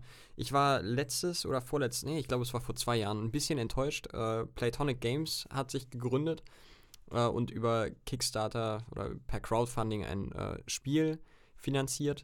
Äh, Platonic Games besteht aus ehemaligen Rareware-Mitarbeitern, die sich verantwortlich zeichnen für so Klassiker wie Donkey Kong Country oder für ähm, Banjo Kazooie, Banjo Tooie. Äh, absolute Meilensteine der, der Plattformer-Geschichte auf der N64. Ähm, haben das Plattforming äh, auf ein neues Level gehoben, wie ich finde. Und äh, gerade auch so Collectathons quasi begründet. Ähm, Donkey Kong 64 beispielsweise auch aus dem Hause Rareware. Mittlerweile gekauft von Microsoft, äh, degradiert zu einem Spiel für mittelmäßige äh, äh, Kackscheiße. Es ist eine Schande, was unter diesem Namen mittlerweile äh, hervorgebracht wird in den 90ern. Ja, eigentlich das das Entwicklerstudio schlechthin. Auf jeden Fall haben sich da dann die Leute zu Playtonic Games zusammengefunden und haben gesagt, gut, dann machen wir den Scheiß halt selber. Crowdfunding hat damals, glaube ich, sogar einen Weltrekord gebrochen. Äh, siebenstelliger Betrag für ein, für ein neues Spiel, äh, für Ukulele. Selbst mit ganz viel Nostalgie war das nur mittelmäßig. Sehr, sehr traurig. Und dann kam im Oktober äh, ganz unverhofft auf einmal Ukulele and the Impossible Lair, ein 2D Jump'n'Run, so ein bisschen eher in Richtung ähm, Donkey Kong Country. Und es war wirklich gut. Ich habe es äh, noch nicht groß anspielen können, weil leider weiterhin die Zeit fehlt. Aber es soll richtig gut sein. Es hat viele Preise abgeräumt mittlerweile. Gerade die, äh, die Spielmusik geht wohl wieder zurück in, in diese 90er Zeit. Da haben sie ihren Groove gefunden. Ähm, sie haben viele neue, äh, viele neue Sachen zu einem eigentlich schon lange etablierten ähm, Genre hinzugefügt und der Schwierigkeitsgrad ist wohl auch ordentlich saftig. Also die Impossible Layer, da ist äh, Impossible äh, sehr hervorgehoben. Freut mich einfach. Es freut mich einfach, dass das jetzt endlich ein, ein, Spiel ist, was dann tatsächlich dem alten Namen Rareware, und das steht ja quasi dahinter, äh, gerecht wird und wünsche mir einfach nur, dass dieses äh, Studio wirklich äh, durchziehen kann und, und wieder zu, zu der ursprünglichen Stärke, zu alter Stärke, zu alter, alter, alter Stärke äh, zurückfindet. Das wäre ein Riesengewinn für die gesamte Videospiellandschaft. Dann kam Trine 4 raus, äh, eine Videospielreihe, zu der ich nicht so elendig viel sagen kann, aber ich habe äh, den Bericht bei Game 2 gesehen. Auch ein YouTube-Kanal, den ich sehr empfehlen kann. Äh, und fand es so spannend, dass ich mal geguckt habe, wie denn Trine 1, 2 und 3 aussehen und habe dann gesehen, dass es eine Box gibt, wo quasi alle vier drin sind für relativ schlanken, für einen relativ schlanken Taler. Das ist eine sehr schöne Ausdrucksweise, wie ich finde. Ähm, das habe ich mir dann zu Weihnachten gewünscht und äh, steht jetzt auf meiner Bucketlist. Bin ich gespannt.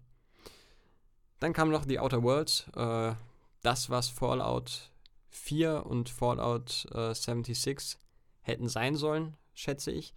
Ähm, ich habe leider nur begrenzt Zeit, deswegen befürchte ich, dass ich das nicht werde anspielen können. Ähm, es ist meines Wissens nach von Obsidian Entertainment, die auch damals Fallout New Vegas gemacht haben.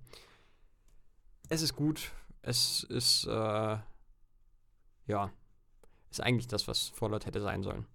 Schön für jeden Fallout-Fan, freut mich. Und es kam Staffel 6 oder der erste Teil von Staffel 6 von Bojack Horseman raus. Äh, letzte Staffel. Äh, Anfang, Anfang, Mitte 2020 sollen, glaube ich, die äh, letzten acht Folgen rauskommen. Ist schade, aber ist äh, schön, dass sie es wenigstens noch beenden dürfen, auf äh, quasi die Story so beenden dürfen, wie sie es selber wollen. Ich habe bisher noch nicht reingucken können. Ähm, denn für Bojack Horseman brauche ich wirklich ein ganz spezielles Mindset, denn das, trotz der Tatsache, dass der Hauptcharakter ein äh, sprechendes Pferd ist, das zieht einen verdammt runter. Und wenn man da gute Laune hat und die beibehalten will, dann sollte man sich das nicht anschauen. An sich trotzdem sehr, sehr empfehlenswert. Bojack Horseman, eine tolle Serie auf Netflix. Das war bisher mein Oktober. Und damit kommen wir zur, glaube ich, schönsten Zeit des Jahres. Und ich rede nicht von Karneval. Ich rede nicht von Weihnachten. Ich rede nicht vom ESC. Bei Karneval hätte ich auch wirklich stark protestiert. Also irgendwo. Bisse Jeck. Irgendwo hört es auch auf. Halaf. Nee, ich war in der Stadt, in der Karneval nicht existiert, buchstäblich nicht, die sich davon nicht anstecken lässt, in Hamburg. Gruß an meinen norddeutschen Partymuffel. Komplett ich das. und ah. emotionslos. Großartig. Das mag ich auch. Ich mag Hamburg nicht, aber die Menschen sind so unherzlich. Ich liebe das. Es ist wirklich angenehm, ne? Ja. Es ist halt, es ist halt kein, es ist no Bullshit. Du gehst irgendwo in den Laden, du kaufst deinen Scheiß und du verpisst dich wieder. Da ist jetzt nicht mit lang schnacken, sondern nicht nur normal klimatisch kühl, sondern auch die Menschen sind kühl. Und das finde ich sehr schön. Es ist angenehm, ja. Schönes Klima. Äh, vier Wochen Volontärskurs habe ich, glaube ich, lang und breit schon mal ausdiskutiert. Unglaubliche Zeit voller kreativer Energie und wirklich, wirklich toller Leute, von denen ich zu einigen noch hin und wieder Kontakt pflege. Und natürlich unser, unsere Projektarbeit quasi, der Instagram Live Call-In Talkshow Stream, wo wir mit mehreren Kameras und einem Handy einen Livestream gestartet haben und dann parallel dazu einen anderen Livestream auf Facebook, den wir live geschaltet haben, wo sich dann Leute in den Instagram Livestream einwählen konnten, um mit Experten zu sprechen, was dann wiederum auf beiden Kanälen verbreitet wurde. Sehr kompliziert. Am Ende sehr viel Aufwand für, für sehr wenig Ertrag. Aber ich hatte nach diesem Stream selten so ein Glücksgefühl und war so über, überwältigt, weil das echt ein großes Ding war, was wir gestemmt haben. Wie gesagt, was am Ende rauskam, ist vielleicht in der reinen Effektivität nicht ganz dem angemessen, aber ich glaube, ich war selten. Ich denke auch nicht, dass das groß das Ziel war, sonst hätten wir es ja vorher beworben. Also das ist ja, deswegen ist ja das Marketing immer wichtig kannst noch so geile Inhalte schaffen. Wenn es nicht beworben wird, sieht es trotzdem wahrscheinlich keiner. Wow, Meta-Witze, alles klar. Das ähm, ist kein Witz. Hamburg. Äh, von, vorne bis, hinten, leider von vorne bis hinten.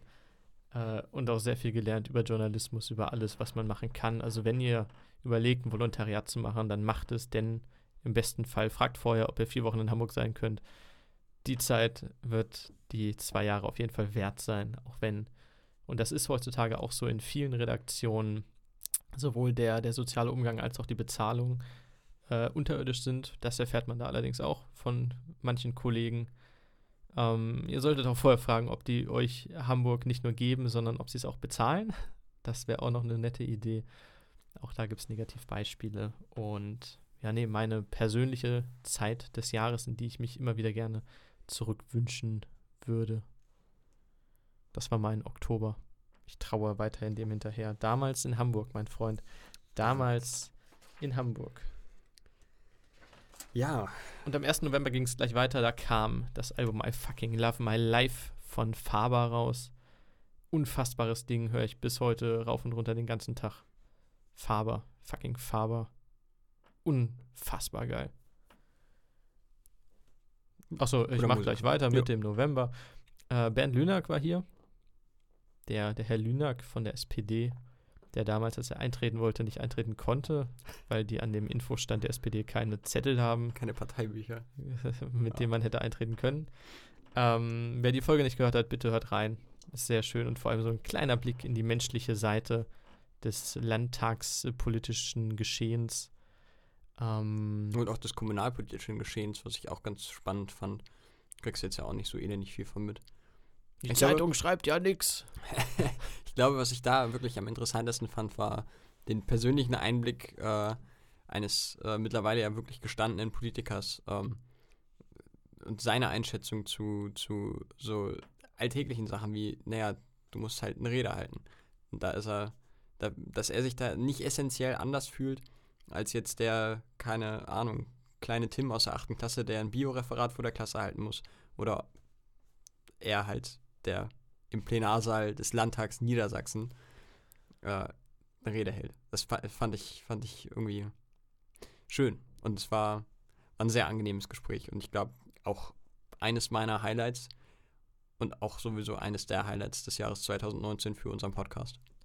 Auf jeden Fall. Ähm, keine Frage. Und was natürlich viele gar nicht wissen, was wir danach noch intensiv besprochen haben, dass er, jetzt muss ich überlegen, Reis weniger mag, sondern Nudeln oder Kartoffeln? Oh Gott, Kartoffelstampf. Ich, puh, ich glaube, Nudeln war so sein Go-To-Essen. Genau, aber Kartoffeln, dann Kartoffelstampf und dann auch richtig. Ja, also. Ja, man kann sich nicht bei allem einig sein. Also in meinen Augen gibt es nichts, rein gar nichts, was über Kartoffeln steht. Da Komplett. bin ich ne? der, der klassische Allmann. Nudeln Kartoffeln sind gehen der Shit. schnell, klar. Reis muss Nudeln nicht sind, sein. sind super. Reis kann von mir aus auch da bleiben, wo der Reis wächst. ja, aber Kartoffeln, Alter, das ist das Beste, was jemals erfunden wurde. Irgendwer hat sich hingesetzt und gesagt, ich mache jetzt Kartoffeln und das wird einfach alle anderen Essen ablösen und der hat es geschafft. Vor allen Dingen, Kartoffeln sind sowohl im gesunden als auch im ungesunden Zustand lecker. Du hast Röstis, Kartoffelpuffer, Pommes, gekochte Kartoffeln, Salzkartoffeln, Petersilienkartoffeln, gebratene. Kartoffeln, Kartoffelbrei, Kartoffelpüree, Kartoffelstampf. Alles. Du kannst alles aus Kartoffeln machen und das ist alles großartig. Ja. Durch die Bank. Und Chips. Und es gibt sogar blaue Kartoffeln. Okay, jetzt wird's widerlich. Die Was noch schmecken passiert gleich, ist im aber die sind Oktober? geil. Apropos Blau, äh, Frozen 2 kam raus. Habe ich das? Nee, das ist November schon. Okay, ich bin schon im November übrigens. Wir sind im November, ja. Ach so, wir sind im November. Schön, das dachte, hast du auch schon noch im anmoderiert. ähm, Frozen 2, mega cooler Film. Auch für kleine Prinzessinnen, ja. Aber sorry, wer, wer nicht abgeht, wenn Elsa in einem neuen Kleid auf einem riesigen Eispferd eine gigantische Flugwelle, Flutwelle entlang reitet, der hat auch Filme nie geliebt und damit Rivendell oder wie immer das Königreich heißt, rettet. Es ist im Grunde auch völlig irrelevant. Es ist ein, ein magisch schöner Film mit sehr schönen Liedern, auch sehr ironischen Liedern. Es gibt ein Liebeslied zwischendrin von Christoph an seine Anna. Ähm, es heißt Lost in the Woods, also ich stehe hier verloren im Wald. Und mitten in diesem Kinderfilm kommt es unfassbar ironisch und dumm daher. Und ich habe mich selten so totgelacht in einem Kino, ich konnte nicht mehr. Ähm, das ist so komplett klischeehaft verlorenes Liebeslied. Während er zwei, dreimal eingeblendet so im Wald ist mit leichten Fade-Outs vorne, dann verschwindet er vorne leicht und steht hinten an so einem Baum gelehnt, ganz traurig. Und die Rentiere stimmen dann so einen Chor an. Es ist Es könnte auch ein Brian Adams Musikvideo sein. es ist super Seifenoper dramatisch und dumm und macht keinen Sinn. Und es ist ein fantastischer Film. Und es ist auch der Monat der fantastischen Filme. Zombieland 2, absolute Empfehlung.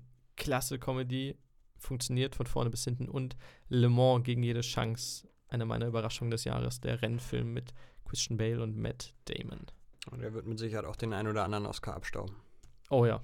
Davon gehe ich schwer aus. Ich hoffe für die Musik und ich hoffe es für Christian Bale, aber ich hoffe auch noch ganz viele andere Dinge. Ich mag Aber- Matt Damon einfach auch. Dem gönne ich das auch. Ja, naja, ne? so hat jeder seine eigenen Ansichten. Was ist bei dir im November passiert? Ja, erstmal gab es Need for Speed Heat. Äh, unser jährliches Need for Speed gibt uns heute. Auch äh, hier wieder das Credo. Ja, schnelle Autos mit schöner Grafik, mit netter Musik. Ja, die erfinden das Rad nicht neu. Ja, das Rad oder alle vier. Alle vier. Ist okay. Äh, Star Wars Jedi Fallen Order. Äh, seit ganz, ganz langer Zeit wohl mal wieder ein ernstzunehmender Star Wars-Titel im Videospielbereich, ähm, der viele Fans sehr, sehr glücklich gemacht hat. Und äh, ich bin, wie man ja weiß, nicht der riesen Star Wars-Nerd. Ich habe nichts gegen Star Wars, ich gucke mir das auch gerne an. Bin jetzt aber nicht so riesig da drin. Ähm, wenn sich die Chance ergibt, dann werde ich mir das Spiel auch nochmal holen, denn Geht mir ich fast finde es so. schön, dass es endlich mal wieder auch ein Triple A sagen- Singleplayer. Vor gibt. zwei, drei Jahren hätte ich es mir bei Release gekauft. Aber dass EA mit diesen, sie haben es ja sogar Battlefront genannt, mit diesen Vergewaltigungen der Battlefront-Reihe so eine Scheiße betrieben hat, hat mir jegliche Lust genommen, ein EA Star Wars-Spiel zu spielen. Komplett. Das kann ich auch nachvollziehen, ja. Das ist krass, weil ich bin sonst, ey, Doppelmoral, ich schmeiß alles sofort über Bord und hole mir das Neue und gebe wieder ganz viel Geld aus. Aber Ja, aber irgendwann ist man wie so ein geprügelter Hund und man muss erstmal wieder langsam Annäherung finden, äh, bis man zutrauen. und die Äh. bieten ja die Leckerli. So. Die haben ja auch das Geld, um die Leckerli zu stemmen. Ja, aber du weißt nicht, ob wie bei den letzten Leckerlis nicht vielleicht doch irgendwo so eine kleine Reißzwecke da drin ist und du dir dann wieder denkst, ja, cool, hättest du mal nicht gemacht. Und dafür ist EA nun mal wirklich bekannt. Aber das äh, soll bei diesem äh, Film, wollte ich jetzt schon sagen, bei diesem Spiel wohl nicht der Fall sein. Soll wohl wirklich gut sein. Und dann äh, habe ich hier stellvertretend Football Manager 2020 aufgeschrieben. In Klammern 2019, denn äh, der Football Manager von Sega tatsächlich ähm, ist. Ich fange mal anders an. Ich habe immer den EA Football Manager gezockt, bis er 2013, glaube ich, endgültig die Pforten dicht gemacht hat. Und äh, bin kein großer FIFA-Spieler. Ich liebe aber diese Fußballsimulationen. Ich liebe es, mir einen unterklassigen englischen Verein zu nehmen, irgendwo in der achten Liga, in einer Dorfprovinz, 500 Einwohner maximal. So, wo, keine Ahnung, der Opa, der zweimal Samstagnachts besoffen von der Theke fällt, noch im, im Tor spielen muss, weil sie sonst keine elf Leute zusammenkriegen. Diesen Verein zu übernehmen und ihn zu glorreichen Zeiten irgendwo in die fünfte, vierte Liga zu führen, das macht mir einfach tierisch Spaß und da habe ich total Bock drauf. Mit Wirtschaftssimulationen und Spielergesprächen und Kalkulation. Ich liebe das. Ich liebe das in seiner, in seiner Gänze. Und ähm, da gibt es mittlerweile eigentlich nur noch einen ernstzunehmenden Vertreter und das ist der Football Manager 2020 bzw. 2019. Ich habe mir 2020 jetzt nicht geholt, denn äh, so elendig viel verändert sich da nicht, aber ich habe den 2019 und muss sagen, es ist einfach, es ist eine Freude. Also, ach, wenn ich nicht arbeiten müsste, wenn ich nicht soziale, vertragliche Probleme hätte, ich würde mein ganzes Leben nur noch in diesem Spiel verbringen. Ich kann da Stunden um Stunden um Stunden reinballern und es wird nicht langweilig. Es macht einfach immer wieder Spaß. Ähm, ach, ich liebe das. Schön. Dann kam Shenmue 3 raus, ein Spiel, das x Jahre auf sich hat warten lassen. Äh, da gab es im zweiten Teil irgendwann mal einen riesengroßen Cliffhanger. Äh, der dritte Teil kam und kam und kam nicht, wurde dann gekickstartet und gecrowdfundet und dann hat er die Kohle bekommen und dann kam er trotzdem nicht und hat trotzdem so elendig lange auf sich warten lassen. Jetzt ist er da für Fans der Shenmue-Reihe. Es ist eine coole Nummer, schätze ich mal. Für Leute wie mich und wenn ich mir deinen Gesichtsausdruck anschaue, wie dich, ja, niemals hätte auch einfach für mich auch nicht erscheinen können. Äh, ist mir ziemlich egal. Dann gab es eine Ankündigung, die mich hat an der Realität zweifeln lassen. Äh, und zwar von Valve Half-Life Alyx. Ich war komplett von der Rolle den ganzen Tag, als ich morgens diese Ankündigung gesehen habe. Gesehen habe, dass es einen Trailer gibt. Ähm, ja, es gibt ein neues Half-Life-Spiel. Da reicht mir schon die Ankündigung, um äh, hier erwähnt zu werden. What the fuck? Was, was ist passiert? Dann habe ich noch ein Buch, was ich erwähnen möchte, von Patrick Salmon. Ekstase ist doch auch mal ganz schön. Äh, Habe ich mich tatsächlich auch, es passiert nicht so oft, dass ich mich auf ein Buch freue oder Vorfreude für ein Buch entwickle. Äh, aber Patrick Seim ist ein sehr, sehr witziger Autor. Ursprünglich Poetry Slammer. Ich glaube, es er heute auch noch ein bisschen. Aber es ist äh, sehr, sehr witzig. Und äh, da freue ich mich sehr drauf. Oder habe ich mich sehr drauf gefreut. Ich habe es mittlerweile zu Hause, ich habe es nur noch nicht lesen können. Ja, und wie du schon sagtest, Zombieland Double Tap. Habe ich noch nicht gesehen, leider. Ich krieg wow. meinen. Vor allem du warst halt durchgehend gehypt und ich war so, ja, bestimmt auch ganz cool. Ja, ich krieg meinen Arsch einfach nicht ins Kino.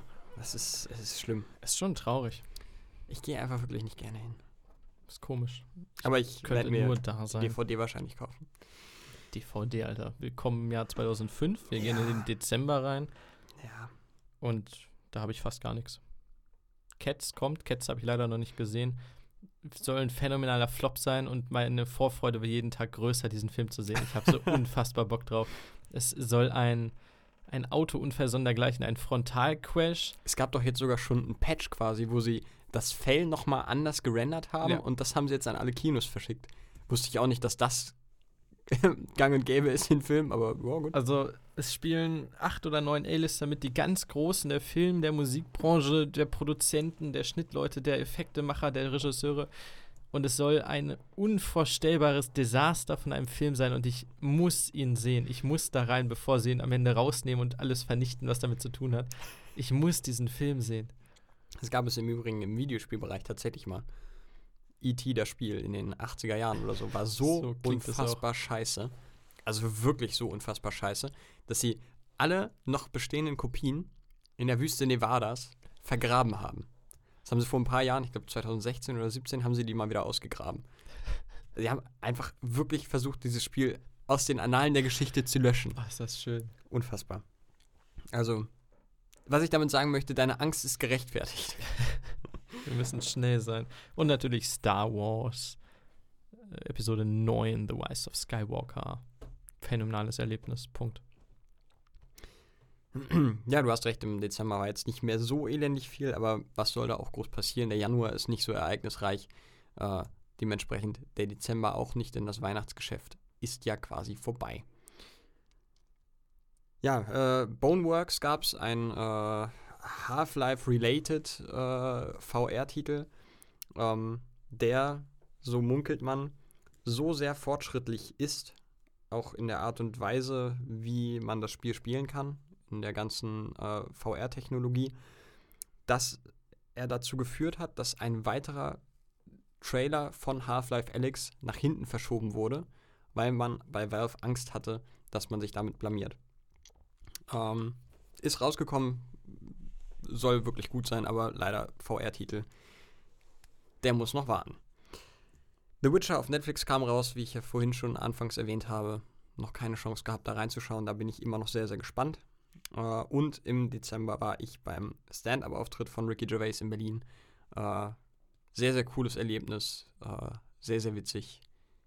Kommt auch wahrscheinlich im nächsten Jahr dann als Netflix Stand-up-Special raus das war mein Dezember und mein Jahr 2019. Medial. Das war auch unser Jahr 2019. Das war unser Jahr 2019 vor allen Dingen. Ja, und dann kommen wir nach 2 Stunden 20 auch zum Abschluss und zur Topliste dieser allerletzten Folge. Wir grüßen nochmal alle da draußen. Auch die, wo ich beim letzten Mal noch gesagt habe, sie hätte uns Fehler angekreidet. Und ich habe sie aber Studentin genannt, sie ist Referendarin. Aber ich meine, du hast auch mindestens einmal. Es ist aber schon wieder lustig. Es ist schon wieder, ja. Aber, also, wenn sie bis hierhin gehört hat, Respekt dafür. Ähm, das, ich fand es herrlich ironisch, einfach. Ja, nee, und dann würde ich zur, zur Top-Liste gleich überleiten mit jo. diesen herzlichen Grüßen. Wie viele Honorable Mentions hast du? Ich habe drei. Ich habe wirklich versucht, mich da äh, okay. zurückzuhalten. Vier, aber sie sind alle kurz und knapp. Okay. Dann würde ich sagen, beginne ich und dann schließe ich am Ende auch ab und so kommen wir irgendwie raus aus der Nummer. Okay. Abwechselnd immer. Ähm, für mich mein Instagram Live-Call-In Talkshow-Stream aus Hamburg. Ein Medienereignis des Jahres. Einfach, weil ich ihn nicht in die Topliste bei Insta schreiben will und der deswegen nur in den Mentions ist. Weil das okay. wäre zu lang für den, das Bild. Das kann ich verstehen. Äh, für mich äh, neue Episoden von Point Whitmark. Dann äh, Star Wars im Kino fast schon weniger wegen des Films, sondern weil das Gefühl, dieser brachialen Musik und des Vorspanns, wenn das Gelbe rüberzieht im Kino, unfassbar genial ist. Man sagt immer, ne, dafür ist Kino gemacht, aber scheiße, dafür ist Kino gemacht. Ukulele and the Impossible Lair. Das war ein Spiel, ne? Das war ein Spiel. Schön, dass sie endlich mal einen Kritikererfolg feiern konnten. Dann gehe ich auf unsere Harry Potter Folgen, weil sie mir unfassbar viel Spaß gemacht haben und ich mega Bock drauf habe, den dritten Film jetzt demnächst mal in Angriff zu nehmen. Oh ja. Da freue ich mich auch drauf. Zombieland Double Tap. Ist, ich habe ihn zwar immer noch nicht sehen können, aber ich freue mich einfach, dass es damit weitergeht. Und ich weiß, dass ich in Zukunft nochmal zwei Stunden mit diesen Charakteren erleben werde. Freue ich mich drauf. Jetzt schon. Okay, und meine letzte Menschen ist. Äh, warte. Oh nein. Sekunde. Ich habe ein bisschen Angst. Nein, es ist das äh, Buch Growth von Diana zu Löwen.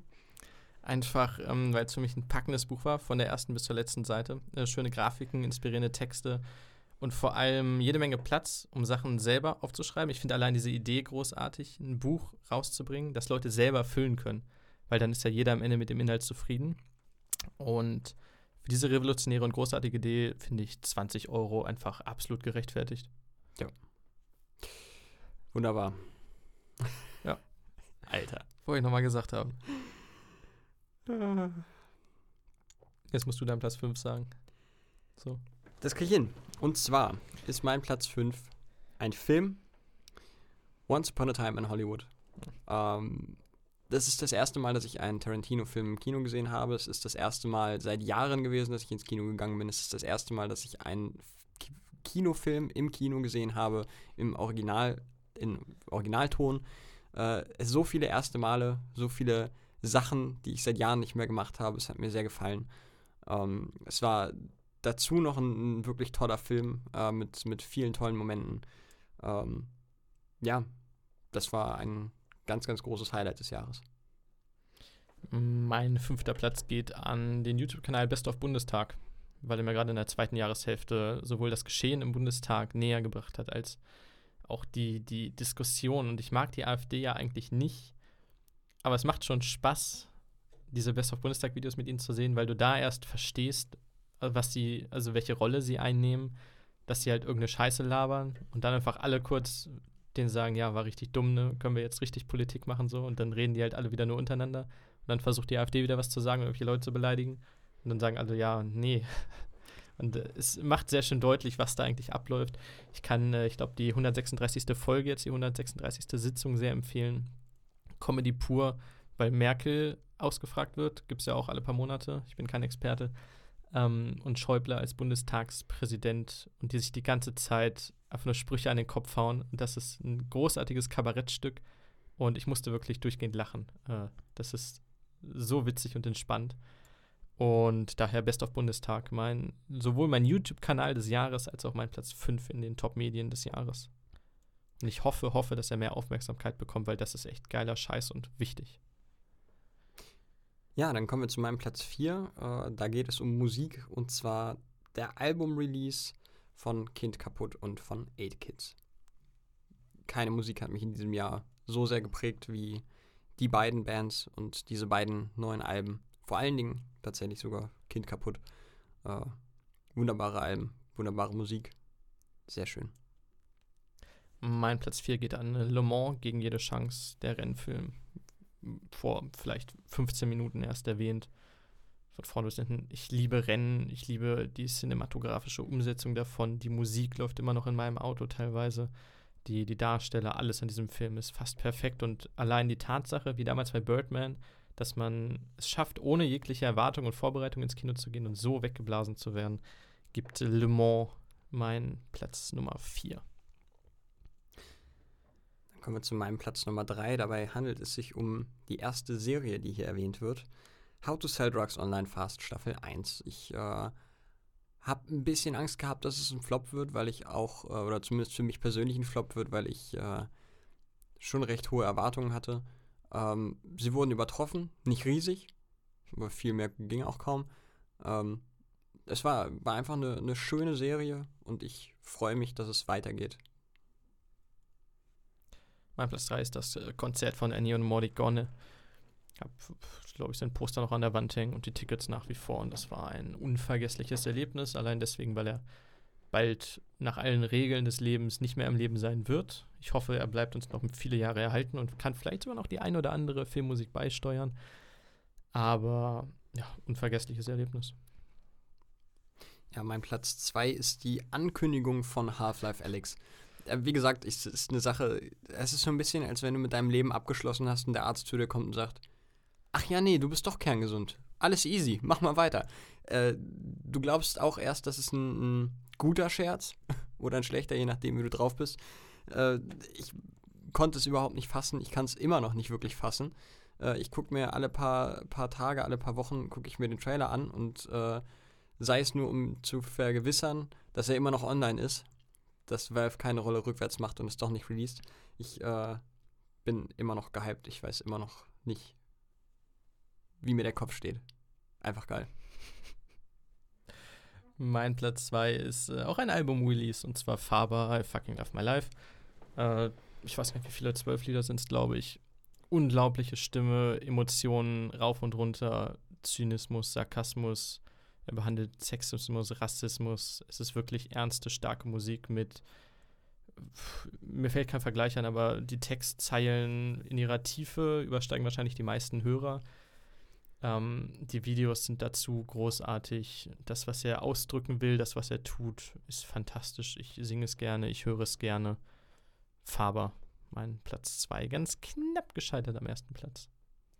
Da bin ich aber mal gespannt. Ja, mein erster Platz, der dürfte nach dem flammenden Plädoyer vorhin nicht unbedingt so überraschend sein. Aber für mich ist er dann doch äh, recht klar. Es handelt sich um Staffel 2 von Dark. Äh, ich glaube, ich habe in den letzten Jahren selten bis nie so gutes Fernsehen gesehen, so eine gute Serie gesehen. Und ähm, es, ist, es ist nicht zu beschreiben, was da alles mit einem passiert, wenn man sich die zweite Staffel von Dark anschaut. Es ist sehr, sehr kompliziert. Es nimmt den, nimmt den Zuschauer für voll. Es traut dem Zuschauer zu, zu verstehen und mitzudenken. Und ähm, es ist ein wunderbarer Cast. Es sieht wunderschön aus. Die Geschichte, ich komme nicht drauf klar. Die macht euch körperlich kaputt. Ich habe echt, echt nicht schlafen können danach. Ich habe äh, nicht, weil es so, so, äh, so gruselig war oder so. Es ist nicht gruselig, aber es macht so viel mit dir. Du denkst über so viel nach und boah, es ist, also wer Netflix Zugang hat und noch nicht Dark geschaut hat, um Himmels Willen, lasst alles stehen und liegen. Guckt euch Dark an. Ja, definitiv mein Medienhighlight des Jahres. Ich bin ganz, ganz gespannt, was in Staffel 3 passiert. Der, da sind deine Erwartungen natürlich dementsprechend dann wieder sehr hoch. Definitiv, aber sie waren nach Staffel 1 schon sehr, sehr hoch. Und also meine Erwartungen waren wirklich nicht niedrig an Staffel 2 und die wurden einfach komplett pulverisiert. Also wirklich, wirklich komplett. Mein Platz 1 ist natürlich die letzte Staffel von Game of Thrones. Das war ein Scherz, oder? Das ist ein Scherz, Gott ja. sei Dank. Ich wollte nur einen kleinen Trigger ansetzen. ähm, mein Platz 1 habe ich vergessen vorhin tatsächlich. In der Oh. Monatsauflistung, das war auch im Oktober. Es war der Film The Joker. Ja, stimmt, das hätte mich eigentlich wundern sollen, dass der noch nicht angesprochen wurde. Ähm, habe ich auch natürlich wieder im Zusammenhang. Es kommt immer darauf an, wie man Dinge zum ersten Mal guckt, in welchem Umfeld. Wenn du es, wie gesagt, in der Bahn guckst, auf deinem iPhone, hast du eine andere Beziehung dazu, morgens im stressigen Zug und vielleicht abends deinen zweiten Teil auf dem Rückweg, als wenn du im Kino bist mit guten Leuten. Und es war in Hamburg, es war mit den Leuten aus der Gruppe. Es war ganz, ganz großartig. Nicht nur das Umfeld, sondern der Film an sich. Ich hoffe, er kriegt alle Oscars der Welt. So. Ähm, es ist ein unglaublicher Film und du kommst nicht raus mit einer Gänsehaut, du kommst raus mit so einem sehr, sehr flauen Gefühl im Magen. Ähm, ich glaube, ich habe es beim ersten Trailer schon gesagt oder geahnt, dass es eine Heldenreise im Grunde ist, nur mit einem Schurken. Und er geht buchstäblich am Ende in den Sonnenuntergang, weil er es geschafft hat, so, aber er hat nichts Gutes geschafft. Ähm, es ist der Joker, der nicht selber der Joker geworden ist, sondern wirklich von der Gesellschaft dahin getrieben wurde. Und das geht durch den gesamten Film und es ist unsagbar tragisch und furchtbar mit anzusehen. Auf der anderen Seite so großartig umgesetzt mit wahrscheinlich, ja, doch der besten Filmmusik des Jahres von Hildur Göfner-Döttir. Langsam kann ich den Namen auch, Isländerin. Auch die Musik höre ich noch rauf und runter. Ähm, alle Darsteller durch die Bank. Jetzt habe ich, fuck, wie heißt er? Der Joaquin Mafia- Phoenix? Ja, Joaquin Oder? Phoenix ist der Joker. Ähm, der der Talkshow-Host. Ach, äh, Robert De Niro. Robert De Niro. Geil anzusehen. Und äh, Sam Sylvia? Nein, verdammt, so heißt er bei Glow. Ähm, ah, wie heißt er mit dem Schnauzer? Da bin ich jetzt raus, keine Ahnung. Äh, großartiger Zyniker. Ähm, während ich das nochmal kurz nachgucke. Während du das nachguckst, kann ich einen Nachtrag geben. Und zwar habe ich nämlich auch einen Film vergessen in dem äh, Jahresrückblick äh, ein, oder in den Jahresrückblick Rückblick einfließen zu lassen. Ich glaube, im November ist er rausgekommen. The Irishman. Äh, auch ein wunderbarer Film, einer der besten Filme des Jahres in meinen Augen. Hat auch gut und gerne den einen oder anderen Oscar verdient, aber zu den Oscar-Nominierungen, sobald sie denn offiziell draußen sind und dem Tippspiel, kommen wir ja in einer späteren Folge nochmal. Da freue ich mich auch schon drauf. Ich, äh, Mark Maron meine ich natürlich. Ähm, wie gesagt, für mich, danke eben für deinen Einsatz. Äh, Joker, also wer ihn nicht gesehen hat, es ist wirklich, wirklich ein unspektakuläres Meisterstück. So, unspektakulär nicht im Sinne von, da passiert nichts, sondern es ist alles so düster und nüchtern und klein gehalten. Es, ist, es gibt keine riesigen Explosionen, explodierende Raumschiffe, Aliens, Invasionen, zerstörte Planeten. Es spielt alles in dieser Stadt, eigentlich auch nur in einem kleinen Teil der Stadt, in dem das gesamte Leben von diesem Typen einfach auf den Kopf gestellt wird, der sich nicht dagegen wehren kann, aber es dann am Ende mit Freuden annimmt und zum psychopathischsten, ekelhaftesten Mörder aller Zeiten wird. Boah, es ist großartig. Und ich kann, und ja, es macht auch, also wie Dark macht es dich körperlich kaputt danach. Ähm, du hast einen Kloß im Hals, weil alles, was passiert, durchaus real sein kann. Also du hast nicht das Gefühl, so, das ist komplett Fantasy, sondern du bist so, ja, die Gesellschaft ist auch nicht besonders geil. Äh, das ist jetzt, und auch was dann passiert, und jetzt kurzer Spoiler-Alarm, auch wenn es kein großer Spoiler ist, ähm, am Ende gibt es quasi diese anarchische Bewegung, die der Joker in vielen Geschichten freisetzt, äh, dass sich Leute Joker-Masken aufziehen und einfach rebellieren gegen alles. Ähm, diese Untergangsstimmung gegen das System, gegen die Regierung, gegen Polizei oder so. Diese Eskalation, nur weil einer es gewagt hat, sich quasi mal rauszutrauen, in diesem Fall der Joker. Es liegt alles deutlich näher, als man es haben möchte, und das hinterlässt doch ein spürbares Gefühl in einem der besten Filme der letzten Jahre. The Joker, mein Platz 1 in diesem Jahr, und damit schließe ich das Buch 2019. Und soll ich gleich weitermachen? gerne. und wünsche euch allen, die uns gehört haben, hören werden und gerade hören, besonders die, die uns gerade hören, alles andere macht keinen Sinn, einen tollen Rutsch oder beziehungsweise einen guten Start schon ins neue Jahr. Bleibt uns wohlgesonnen, bleibt uns treu, schreibt uns gerne eine Nachricht und wir freuen uns auf 2020. Wird geil. Hau da rein.